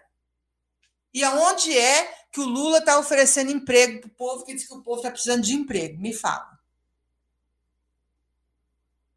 Fala. Na cabeça dele, né? Não, mas e, e esses 40 e poucos por cento que votou nele aí? Não tem Qual que é a sua visão? Não tem, não, não dá para explicar a cabeça de um petista. Infelizmente, é, uma frase pode ser até algumas pessoas ficarem chocadas com o que eu vou falar, mas é uma frase que todo mundo fala. É, eleitor do Lula não é eleitor, é cúmplice. É, é Olha só, Ellen Rivas, boa noite. Não é fácil deixar o seu país, família e uma vida inteira por causa de uma situação ruim que o obriga a fazê-lo. Por isso, agradeço a este país e seu povo que nos dão de ter uma vida digna. Com certeza, essa, essa mulher aqui é venezuelana. E aí, o Geraldo Vasconcelos respondeu aqui, ó. Ellen, sé como es la situação de ustedes, minha amiga. As pessoas sabem como é a situação dela. porque só quem vive que é a... Cara, eu queria, assim, pegar uns petistas pelo braço falar, vem cá, esses professor, vamos lá comigo. Vamos fretar um avião e vamos lá em Roraima. Vamos lá, vamos conversar com esse povo aqui. Eu não tenho professor, tem educador. eu tinha- Eu entrevistei uma educadora, não é? Na Uhum. rua lá, vendendo marmita. Educadora. Me dá uma explicação que vai entrar na minha cabeça e vai me convencer. Olha o que o PT fez aqui no Poço da Mata, ou vocês já esqueceram? Tanto é que a Alta Boa Vista é um município aqui da região. Mas já, mas já caiu, porque na outra eleição foi 90%. Nessa caiu para 70 e poucos por cento para o Bolsonaro. O povo esquece. Não é esquece, Camila. O povo. é, olha, é, quer, Vai. quer Ou é coisa. iludido pelas mentiras. Mentiras e induzido Deus, também, pelo né? Mas está chegando aí, dia 30, daqui três dias, segundo turno, e é hora de você fazer a sua diferença, né? Eu acho que é, a gente não pode parar, tem que continuar pedindo voto, convertendo pessoas, porque um voto faz diferença, né, Camila? É verdade. Com certeza faz. Essa eleição vai ser muito apertada, mas eu confio muito nos eleitores do Brasil. Eu, eu, eu, eu, eu confio na consciência do povo brasileiro. A internet ainda está disponível, porque nesses países socialistas, comunistas, a internet não é disponível para todo mundo. Não. É Entendeu? para poucos. Cuba, por exemplo, só se ouve músicas cubanas e que o governo permite. É igual na Não é aqui que a gente ouve a música que quiser. Não, não é. Coreia do Norte. Exatamente. Então, eu acho que aqui nós temos é uma vantagem, nós temos informação. E o Lula está dizendo com todas as letras que ele vai censurar, é, que ele vai né, Regulamentar. regulamentar a mídia. O que significa é, regulamentar a mídia? Atende que tu me mantém se for. O que, que é regulamentar a mídia? A gente precisa entender primeiro o que, que, é, o que, que é esse interesse. E aí eu, eu falo, Tiago, que é o que o, o presidente Bolsonaro diz, porque o Lula não apresenta, não tem projeto do Lula, por exemplo, de quem que vai ser. Ele fala que vai arrumar emprego, mas ele não fala como. Uh -uh. Entendeu? Você não sabe quais são os prováveis nomes que vão ser os nossos ministros. Hum, Não. só a máfia dele. Entende? Então, que segurança você tem num governo desse se você fala assim, ó, Tiago, você Não pode confiar em mim, governo, Né? Diz que vai acabar com o desemprego, mas não sabe como. Não. Vai, vai. Vai mas eu vou a te fome. falar, é assim, ó, quer ver? Vou te falar como que funciona. Tem um campeonato. Tá vindo aí, Copa do Mundo, né? Uhum. Aí fala assim: não, meu time vai ganhar. Quem é o seu time? Meu time. Quem que é o goleiro? É uma surpresa. Quem que é o atacante? Não, ainda tá, a carta tá aqui na manga. Uhum. Quando chega dentro de campo, e aí? É a mesma máfia entendeu? que afundou o, o país, é a mesma máfia que vai que governar. fala que vai levantar. Levantar o quê? O Brasil tá de pé. Mais do que nunca. E a prova tá aí mundialmente, cara, mundialmente reconhecido. O Bolsonaro foi eleito a personalidade do ano. Lá no, numa revista, no, no Times, não lembro lá, uma, uma revista Sim. internacional. A personalidade do ano. Verdade. Eu tive, eu tive vendo, Camila, um comentário de um professor, mas esse aí não é comunista. Eu não me recordo o nome dele, um senhor de idade. Ele falou que, só para você ter ideia, da organização da, da esquerda, Tiago, eles estavam contando que o Lula, o nove dedos, era o presidente do Brasil. Eles já tinham já marcado a data da Times Square, lá nos Estados Unidos, sabe onde fica a Times Square? Em qual, qual estado que é? Nova York. Nova York. Já tinham agendado a quadra da Times Square para comemorar. Já tinham eh, conversado com alguns presidentes comunistas de alguns países para eles autenticar, endossar a, a, a eleição do Lula como presidente. Já estava tudo organizado. A Avenida Paulista já estava reservada para eles, para comemorar. Só para você ter uma ideia como eles são organizados. Infelizmente, pessoal, você que nos assiste, a gente não sabe se você é da direita ou da esquerda, mas a esquerda, para você que é da direita, eles têm um aparato muito grande. Eles têm um aparato judiciário, advogados, articuladores. É, eles são muito bem equipados juridicamente, são muito espertos, mais organizados até que a, direita. Então a gente tem que tomar cuidado aí, tem, tem, que ser consciente nesse segundo turno. E não adianta também só ficar fazendo carreata, não. Eu concordo, fazer uma carreata, uma passeata, beleza, mas só isso também não.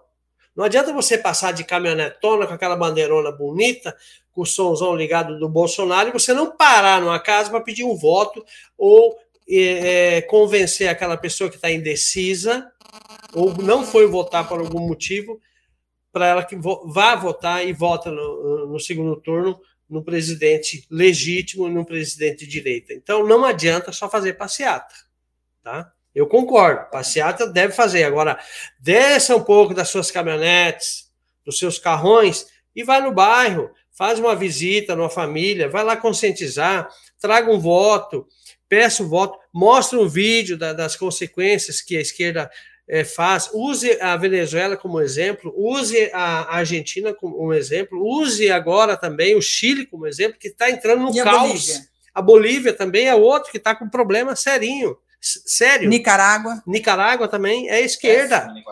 É, é péssimo. Você é, morar num país de esquerda, comunista, Ainda mais o brasileiro, que é um. O, um brasileiro um, é um, um país feliz. livre. É livre. Nós país tropical. Livre, tem direito de ir e vir. A Constituição nossa permite. Infelizmente, o judiciário não faz a parte dele na Constituição.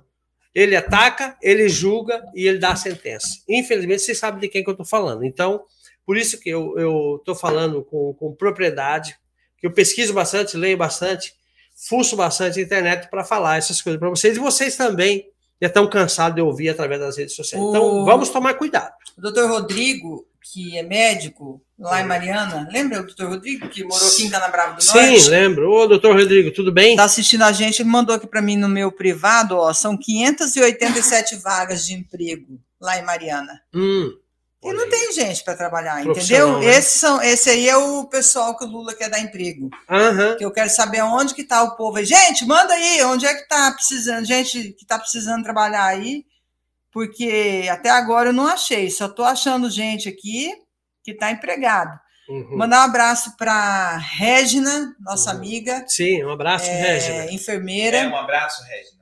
E também para o esposo dela, o Gilberto, que está ligadinho com a gente, assistindo. E vamos compartilhar esse. Essa. Vamos Gente, compartilhar esse podcast aqui, que é muito mais além do que falar Ajuda da a compartilhar. Venezuela. Por mais que você compartilhe 22 vezes, mais É. importante. Porque além, não é só o que a gente está falando da, da Venezuela, é o que a gente está falando do que pode acontecer aqui no Brasil. E a gente não quer isso de jeito nenhum, né? Não. Exatamente. Olha só, o Matheus Santana lá de Roraima. tá Ah, o Matheus! Boa noite para vocês aí. Ô, Matheus. Ótimos jornalistas, viu? Obrigado, Ah, deixa eu mandar um abraço para o Matheus aí. O Matheus acompanha, o Matheus que acompanha a gente, né? É, o Matheus. O Matheus é uma sobrinho pessoa Sérgio. muito boa. Quero mandar um abraço aí pro Sérgio, Já e manda Tieta. um pra Para do. Carmo, que está acompanhando a Carmo, gente, a para o Tieta. Wilton Neto, para o Pequeno. o pequeno é o. Ai, do Carmo, esqueci agora o. O Ney. O Ney. O Ney. o O Ney. Ney. O, o Sérgio, É. tá? O, O Geraldo, né? o Adriano O Adriano, gente também, boa né? também. Para do Carmo, eu já falei. Um beijo para todo mundo aí. Obrigado A pela. gente fez boas recep- amizades, tá? Em... Recep... Como que chama aí? Recepção. Não. Obrigado pela recepção. E a outra palavra é. Reciprocidade. Isso. Ah, tem uma outra palavra também parecida com essa aí, que Pela, pela- pelo acolhimento. pelo acolhimento. Obrigado pelo certeza. acolhimento aí, vocês Roraima- de Roraima. Roraima, Pacaraima, é, É muito. É é, eles, eles acolhem muito bem as pessoas, prova Verdade. disso. São os nossos irmãos venezuelanos que Sim. chegaram e todos muito bem acolhidos Uhum. lá em Pacaraima e, e Roraima. Então é. Atende para mim, Thiago. Ô, Matheus, desculpa. É, e, e tinha gente aí, cara, para a gente fazer essa live, a gente podia marcar para amanhã, o pessoal de lá. Hum, então, mas tem Pra que. gente- Amanhã nós não conseguimos, porque amanhã nós temos Amanhã é debate. Amanhã é tem o debate. Bolsonaro. Vamos fazer uma. petista. Vamos fazer um Sábado. podcast na, na segunda-feira. Ah, não, mas você tem que fazer um antes Mas já eleição fazendo daí. agora, antes da eleição. para matar nós do coração, viu? Nós temos que fazer. Olha, gente, a gente tá. Vamos ver, segunda-feira a gente faz um podcast a partir das 19 É, a horas. gente vai aqui. conversando. Haja coração, né, Ari? Porque segunda-feira. Ué. Segunda-feira, você faz ideia de como vai estar o nosso emocional? Não, mas vai estar feliz. De todo mundo? Vai estar feliz. Já é feliz, ele não está tudo Ó, comemorando, né? A metade vai chorar e a metade vai rir, tá? Não, todo mundo vai chorar daí. Se, a- se uma met... é, metade vai chorar, não é- então é igual. Então você ganha, um ganha, outro perde. Todo a gente torce para a gente sorrir, né, Camila? E não chorar, né? Isso. Olha, quem chorar, os nossos irmãos petistas que ainda não conhecem a verdade, eu prefiro ver vocês chorando na segunda-feira e rindo daqui dois a três anos, Uhum. Do que nós todos Chorar estarmos junto. chorando daqui um ano, dois anos. Uhum. Então, vamos torcer para que a gente possa levar essa, porque eu tenho consciência, gente, do que eu do que eu estou falando aqui, viu? Não estou falando de brincadeira, não.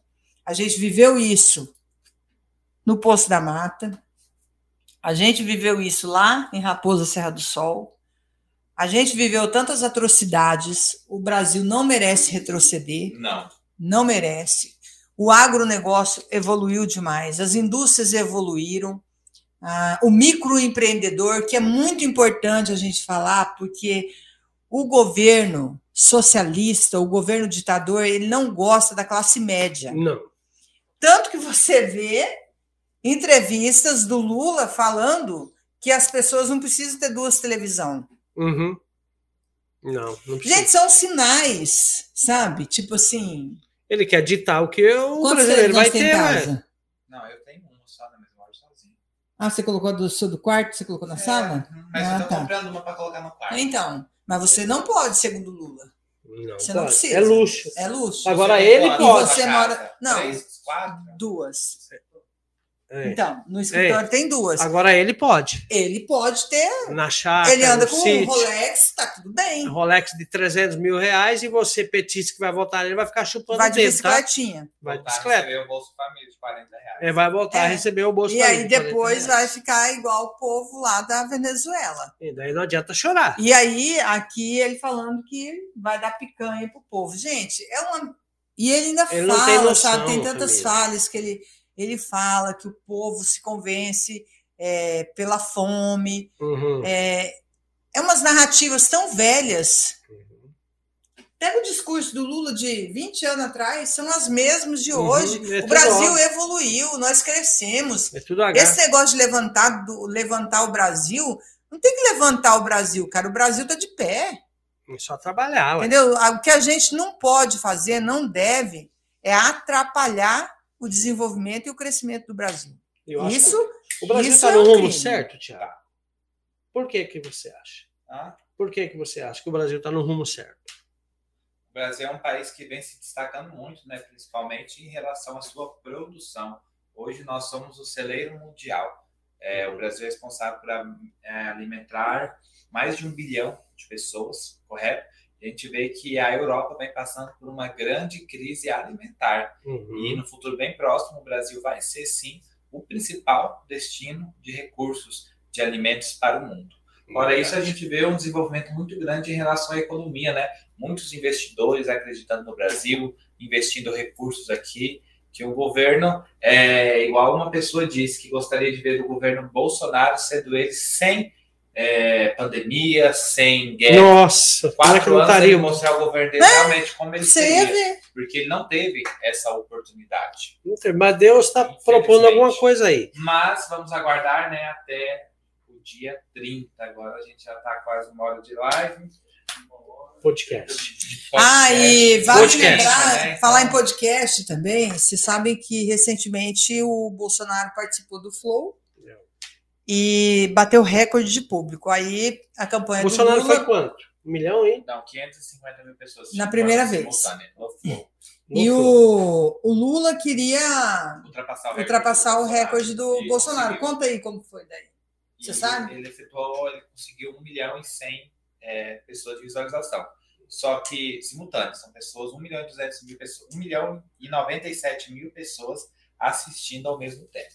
Dois dias depois, o Bolsonaro participou de outro podcast chamado Inteligência Limitada, e nesse podcast o Bolsonaro ultrapassou o recorde do Lula novamente, alcançando a marca de 1,7 milhões de pessoas. Foram quase o dobro, né? Quase 2 milhões com de dois pessoas. dias, com uma virada da noite, na verdade, a live do Bolsonaro já tinha mais que o dobro de visualizações da do Lula, que já tinham três dias de acontecimento. Uhum. E aí o, o apresentador do Flow foi convidado para dar uma entrevista sobre como que foi a participação do Lula.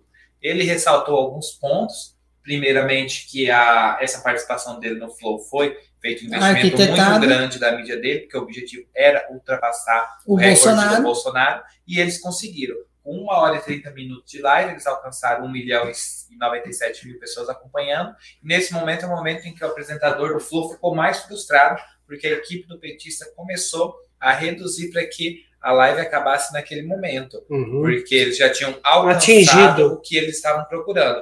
E a live do Bolsonaro já no Flow durou aí cerca de 5 horas, né? Lula O conseguiu tempo que ele. nem Que o... 20%.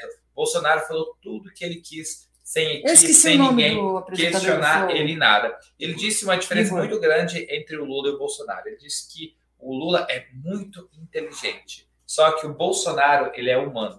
Ele passa aquilo que as pessoas em casa sentem, as pessoas se identificam com ele. É uma campanha espontânea. Já o Lula vive numa campanha plástica, em Mentirosa. cima de um telhado de vidro. Exatamente. Onde um passo errado, ele cai no buraco. É, mas E ele... para você ver como é mentiroso, o Igor, que é o apresentador do Flow, nesse mesmo lance aí que o Thiago está falando, ele também falou que ele viu, ele viu o Igor, que tinham assessores que chegavam a estar com 13 aparelhos celulares Hum, conectados na mesma live. Ou seja, não eram 13 pessoas assistindo. Quantos Eram 13 aparelhos conectados? ligados, conectados. Entendeu? Então, tipo, Fora os robôs. você né? vê que tudo é mentira, não tem uma verdade. Qual que é a verdade? A verdade é que o Lula tem nove dedos. Ah, sim. Isso é verdade. Que o Lula tem nove dedos. Isso é uma verdade. Exatamente. Segundo a informação que eles falam, que o Lula perdeu o dedo lá no ABC Paulista, na empresa que ele trabalhava, para ele ganhar uma indenização trabalhista, tá, gente? Essa é informação que a gente tem, não sabe se é verdade ou não. Mas, Tiago, vamos lá, a gente mudou um pouco, né? Acho que o foco aqui também. O foco não, mas é... É, Tudo é um conceito. Tem mais alguma coisa que você Não, queira. eu acho que vocês explanaram muito bem, mostraram a realidade do que Lembrando foi que amanhã-. A gente vai lançar aí um mini documentário do que foi esse período lá, né, Ari? E quero Quero agradecer Quero ver se eu vou também. aparecer nesse documentário aí, né? Porque, olha, pelo amor de Deus, né, Tiago? Quero também agradecer aqui a todas as Ah. pessoas que colaboraram com a gente nessa Isso é missão muito Roraima. importante, Camila. o Ricardo Babinski, Flávio Nágel, é, lá de Novo Monte Verde, o Alessandro Pires Leandro, aqui de Canabrava do Norte, o Gilmar Nunes Rodrigues, Edson Benedito de Lima, Abimael Borges, Cacílio Paula da Silva Júnior, Augusto Leão Bucar, o Alan Bucar, Uhum. Jorge Anai, Gervásio Becker, Walter Schlatter, eh, o Orlando VF Silva, Arnon Araújo dos Santos, o Arnon, Ah, o seu Arnon. uhum, Um o abraço. Vilmar Scherer, a Ana Maria Brizotti Bento, o Ney Ítalo Matos Zorzeto, o Ney da Raça, né? Uhum. Antônio Galvão, o Eloy Bruneta, Tiago Gervásio Pinto Ribeiro, que é o Tiago Pantola, Uhum. Um o abraço. Jonas Teodoro Franco Filho, que é o Jonas aqui da Fazenda Medalha, Uhum. o Júlio Flávio eh, Gervásio Pinto Ribeiro, que é o esposo da Roberta, o Jesus José Cassol, o André Rose, e agradecer também ali o Tiago, Uhum. que nos deu um suporte aqui, também o Matheus Uhum. e o, o, José, o Lucérgio, Uhum. também a Tieta, E a, a do a Carmo, do Carmo. E a Dona a. Toinha, Uhum. a sua Buraco, amiga A buraco, um abraço para buraco. Ah, nós também tivemos um apoio importante da Suia Turismo, né? Das passagens, Ah. que fez uma, O preço um bom, uma boa avaliação, né? Não teve nenhum problema nas viagens. Não, né? Graças a. Deus. Também. Graças a Deus. Isso Então, é agradecer esses parceiros, porque sem vocês não seria possível. A gente está aqui hoje, também agradecer a Bruna, Uhum. é, porque sem vocês hoje a gente. Etienne a também. Etienne também, lá em Cuiabá, que, que trabalha com a gente, não é não. Ah, E dizer. Ah, Nós Não é. converte tudo aqui, meu filho. Não é, não. Nós conver- não, mas ela falou que nunca foi petista. Ótimo. É, ah, agradecer também né, as pessoas que denunciaram a gente aí, o Tribunal Regional Eleitoral, dizendo que a gente estava fazendo campanha. Obrigada, porque isso me incentivou um pouquinho a mais. É, e se eu estou incomodando, eu quero mais é incomodar mesmo. Eu não nasci aqui no, no mundo só para fazer volume, não. Eu nasci para incomodar, para ser vista e para fazer as coisas do jeito que tem que ser, porque eu quero melhor para mim, eu quero melhor para minha família, eu quero melhor para as pessoas que estão ao meu lado. Então é por isso que eu faço isso aqui. Isso aqui foi um dom que Deus me deu. Eu nasci desse jeito e, se Deus quiser, eu quero morrer desse jeito, porque se não for desse jeito, não vou servir nem para viver. Então, agradecer é, todo mundo que acreditou ali pai, nesse mãe, né? movimento, no meu pai, na minha mãe, no teu cunhado Jorge, no meu cunhado Jorge, a a Priscila, Priscila, um abraço. Filhas, né? minhas filhas, óbvio, né? A Luísa A dona Lara. Cristina. Ah, é, até a dona Cristina, a gente tem que Com agradecer. certeza. Nós passamos 10 dias lá na Eu acho que Venezuela, nós ficamos né? 15 dias quase fora de casa. É, trabalhando. Então, a gente só tem que realmente agradecer a Deus, principalmente, por essas experiências, é, por esses conhecimentos, esses contatos, pela receptividade. É, um abraço ao Weber, lá da secretária de comunicação do, Tá, do governo do realmente. Estado. Ao Glicério. O Alglicério, lá da FEMAR, que é FEMAR. a mesma coisa Presidente que a SEMA, da aqui, FEMAR. O presidente da FEMAR. Nos deu um apoio lá o, também. O Robson, lá da O Assembleia Robson. Legislativa, que foi muito E receptivo. os com meninos que ajudaram também lá. O, O Juan, Bruno, o o Luan, e o Raí. Railson também. o Milico, né, o Milico. aí de Roraima. É, foram assim, sabe, o Thiago, Zaline, Zago, Uhum. o pai dela, o seu Zago, que está acompanhando a Sim. gente também, o Geraldo, que falou que está à disposição para fazer o podcast amanhã, Sério. que é o, o que cuida desse movimento do Carlos Wizard, Uhum, lá ótimo. em Roraima. Uhum, Ele está à disposição, né? Tá. E eu acho que a gente deveria fazer o podcast com o pessoal de lá, uhum. porque são pessoas que a gente não conseguiu, o pessoal lá da Raposa, né, Serra do Sol, que a gente não conseguiu, infelizmente, é, ir lá fazer entrevistas, porque o tempo realmente foi muito corrido. Uhum. Mas agradecer por tudo e ama- amanhã a gente vai soltar aí um, um material bem bacana, está sendo editado ainda hoje à noite, para que ele possa ficar pronto e E ficar para registrado refletir, né? Para as pessoas e ficar refletirem. registrado ali, que eu acho que a gente aqui no mundo, a gente tem que. É uma. Não tem aquela imagem dos dois relógios assim? Hum, E eu acho que tudo é cronometrado, é uma grande engrenagem tudo, cada um na sua função. Mas a gente trabalhar sozinho não consegue, e Não. a gente precisa de pessoas que colaborem com a gente, tanto de longe, financeiramente, todo mundo tem a sua importância. E eu acho que a gente doou o nosso tempo, nosso trabalho, é, na função de agregar na campanha do presidente Bolsonaro, que não é uma campanha do Bolsonaro, é uma campanha do Brasil para que o Brasil continue avançando.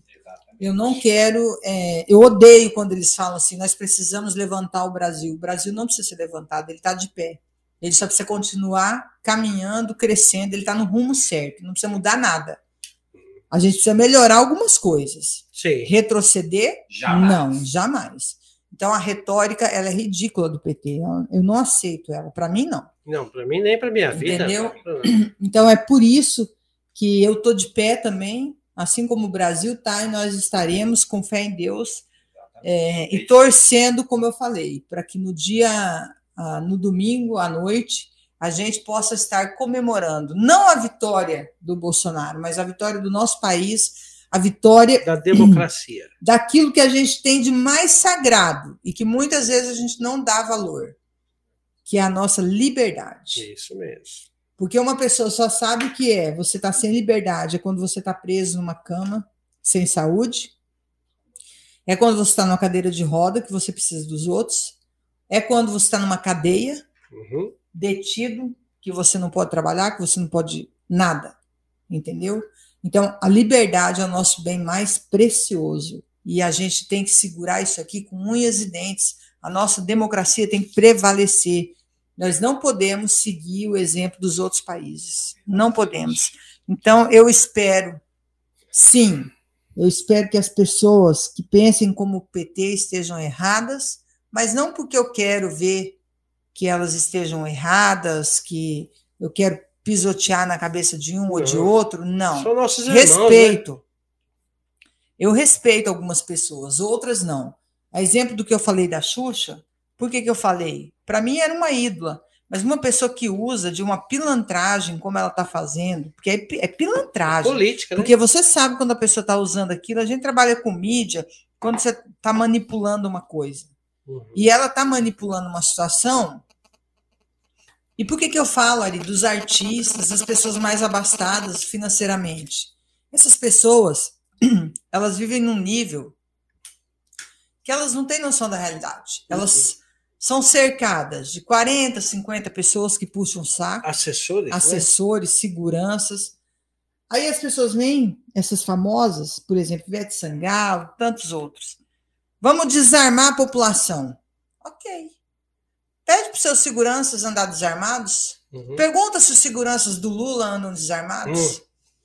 Pergunta se os seguranças desses artistas andam com flores nas mãos.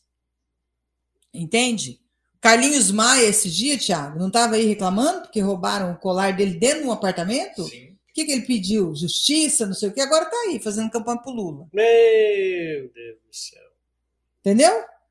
Então, são pessoas que elas chegam num nível que elas não têm mais noção da realidade. Elas perderam a identificação de quem elas eram, e aí elas têm tanto dinheiro que, se aqui não tiver bom, elas pegam, entram num jatinho. Elas têm casa lá em Miami, não sei aonde, não sei mais aonde, não sei mais Na aonde. verdade, é politicagem do Brasil, né? Esses atores. Oh, e- e- e vale a pena ressaltar que tem alguns atores que são da direita. Esses são pessoas que prezam a família. Cara, me admirou a, pátria. entrevista que eu vi. Dois jornalistas que eu respeito demais, né? Que eu vejo assim, me arrepio até de falar. Leda Nagli, Alexandre Garcia. top. Dois guerreiros, cara. Ô, com mais de 60 anos. Olha que. Poxa, eu queria uma aula com aqueles caras. Esses dias eu acompanhei a live deles. Meu Deus do céu. Ô, vocês que trabalham com jornalistas, acompanhem esses caras. São mais de 60 anos na televisão. Entendeu? Os caras que eles leem, eles sabem o que eles estão falando, acompanharam o processo da ditadura, Hum, acompanharam tudo no Brasil, eles sabem, eles são a história viva verdade. e se mantém de pé, com postura, com informação. Vi esses dias uma entrevista da Cássia Kiss, Hum, conversando com a Leda Nagli, outra mulher guerreira, valente, sabe, de pé, se opôs à Rede Globo, fazendo uma novela na Globo. Glória Pérez, uhum. Glória Pérez se levantou, tá do lado do Bolsonaro. Então são pessoas pensantes, sabe? São pessoas que têm Glória Pérez, aquela autora? autora, E também não pode esquecer os cantores sertanejos aí, né? os que estão apoiando- sertanejos. Estão apoiando também o. Entendeu? E você viu que foi um levante contra eles, filhos, Uhum. é, aquele filho do Leonardo, cara, um, um rapaz está perdido no mundo, Ah, é perdido, droga, é e brigando com o pai, xingando, vai viver, filho, vai, sabe? É, a gente chama de uma nação que os pais deram o iPhone, né? E daí estão por aí reclamando, fazendo vídeo, não sei o quê, entende? Vai ver a realidade, vai ver, vai enxergar. Então, mas eu acredito na força do bem, Eu acredito na boa intenção e eu acredito que nós vamos vencer. Essa é uma luta, além dela ser uma luta, Tiago, Ari, Matheus, vocês que estão aqui, ela não é só uma luta de voto, ela não é só uma luta de sistema, ela é mais do que isso. Ela é uma luta espiritual. É o bem contra o mal. É o bem contra o mal. E eu tenho certeza que o bem vai vencer. Eu, te- eu acredito nisso e eu preciso continuar acreditando nisso. De que o bem vai vencer, vai prevalecer e nós vamos continuar seguros como nós vivemos hoje aqui no Brasil. Muito bem. Pessoal, você que acompanhou, está acompanhando, compartilha é, esse, podcast com pessoas que vocês acham que a gente pode converter e sensibilizar também da, da a importância em votar no, no 22, no segundo turno. Sua família, seu amigo, manda para todo mundo, ajuda a compartilhar esse, esse podcast que vai ser muito importante, porque a gente foi fazer o nosso trabalho, a missão Roraima. Não foi fácil, a gente está cansado ainda de tanto andar, caminhar, trabalhar, buscar informação.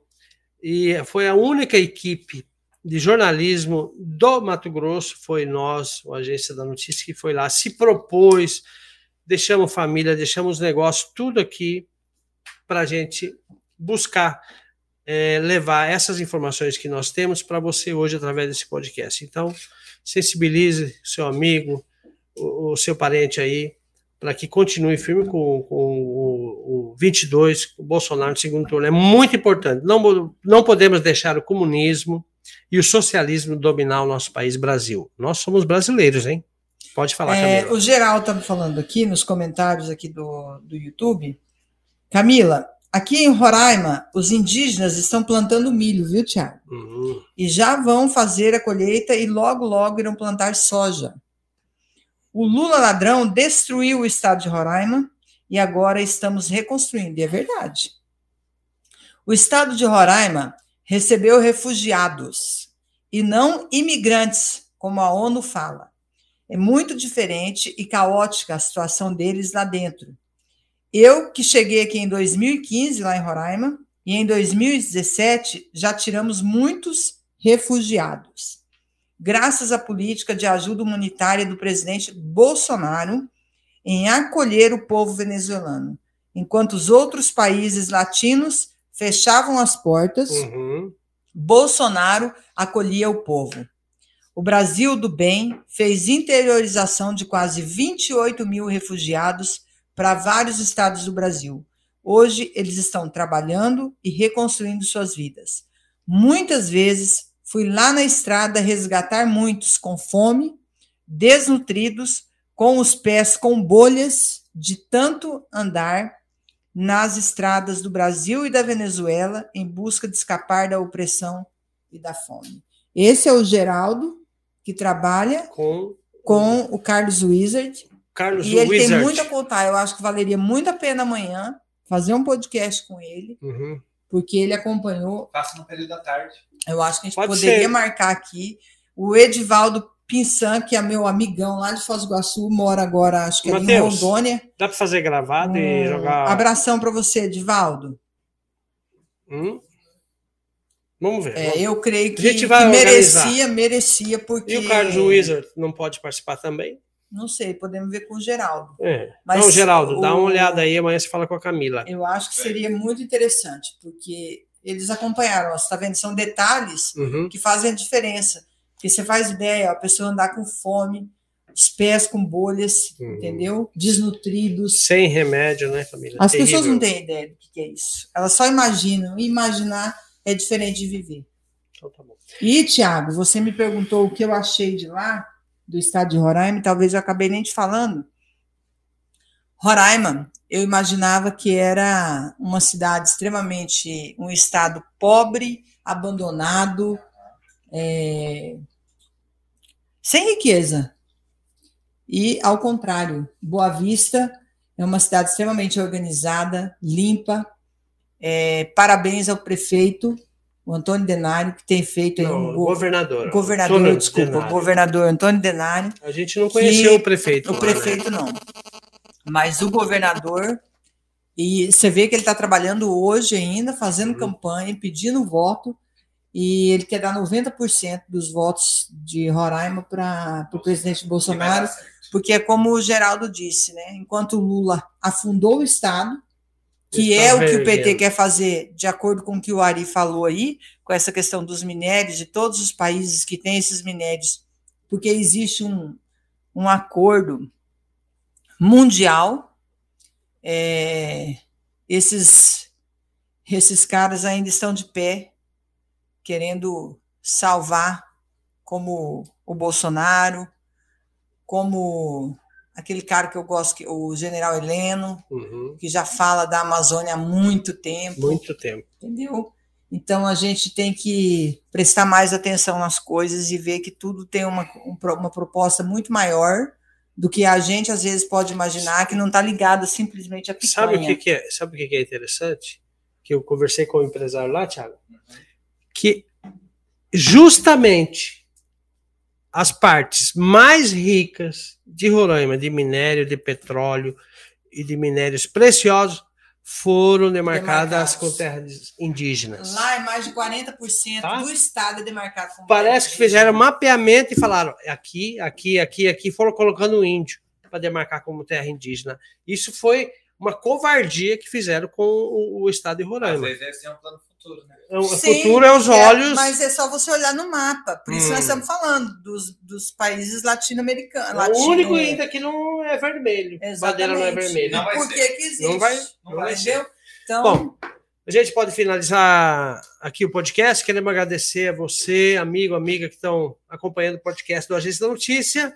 Compartilhe esse podcast, leve para o maior número de pessoas. Não esqueça de deixar o joinha aí, um comentário e seguir o nosso canal também do Agência da Notícia. Tiago, dá finalizar aí. É, eu acho que a finalização aqui realmente é um agradecimento a vocês, né, por terem encarado essa missão, por Confresa, pelo Vale do Araguaia, pelo Estado de Mato Grosso, pelo próprio Brasil em si. Foi uma missão muito proveitosa, muito bem divulgada, muito bem feita. É, feliz as pessoas que podem ter acesso a esses documentos, né, essas matérias que foram divulgadas. Uhum. E no mais é isso. Torcei para você que ainda está indeciso. Dia 30 de outubro, vote 22. Volta, volta aí, confirma. 22 é Bolsonaro. Camila? Agradecer, né, mais uma vez, todo mundo aqui. A Regina está aqui, disse que deu até um grito quando a gente falou lá. Ei, Regina, você é uma figura, tô é com saudade figura, de né, você. Né? Preciso boa, tomar é. aquelas injeção lá de novo. Vitamina. Olha, agradecer, a gente só tem que agradecer, né, pela nossa vida, por tudo. Obrigado por vocês que acompanharam aqui. E vamos seguir a vida. Vamos torcer. Torcer e votar. E votar. Vota aí, confirma. 22 é Bolsonaro. Isso aí, pessoal. Tá é, e amanhã eu acho que vale a pena a gente fazer essa ah, live. lembrando com... que sábado, é, até às 10 horas da noite, não pode mais ter propaganda eleitoral. A partir das 10 horas da é, noite. É, a partir. Gente, vamos pedir, ó, vamos para rua, vamos fazer é. campanha, vamos se informar, vamos. É, convencer. Pedir, vamos convencer, Olha, sabe? você que ainda não se cadastrou, você pode entrar no site e se cadastrar como fiscal do Bolsonaro. Ser um fiscal do Brasil e domingo acompanhar de perto, do início ao final, as bocas de urna e tudo que vai ser apurado nas urnas, tá bom? E não esquece de dar o joinha aí curtir, comenta, e curtir. E amanhã não esquece de entrar no Agência da Notícia, que a gente vai estar divulgando o nosso mini documentário Exatamente. especial Missão Roraima. Isso aí. Um abraço, boa noite, fiquem todos com Deus. Até, até o próximo podcast. Tchau, tchau.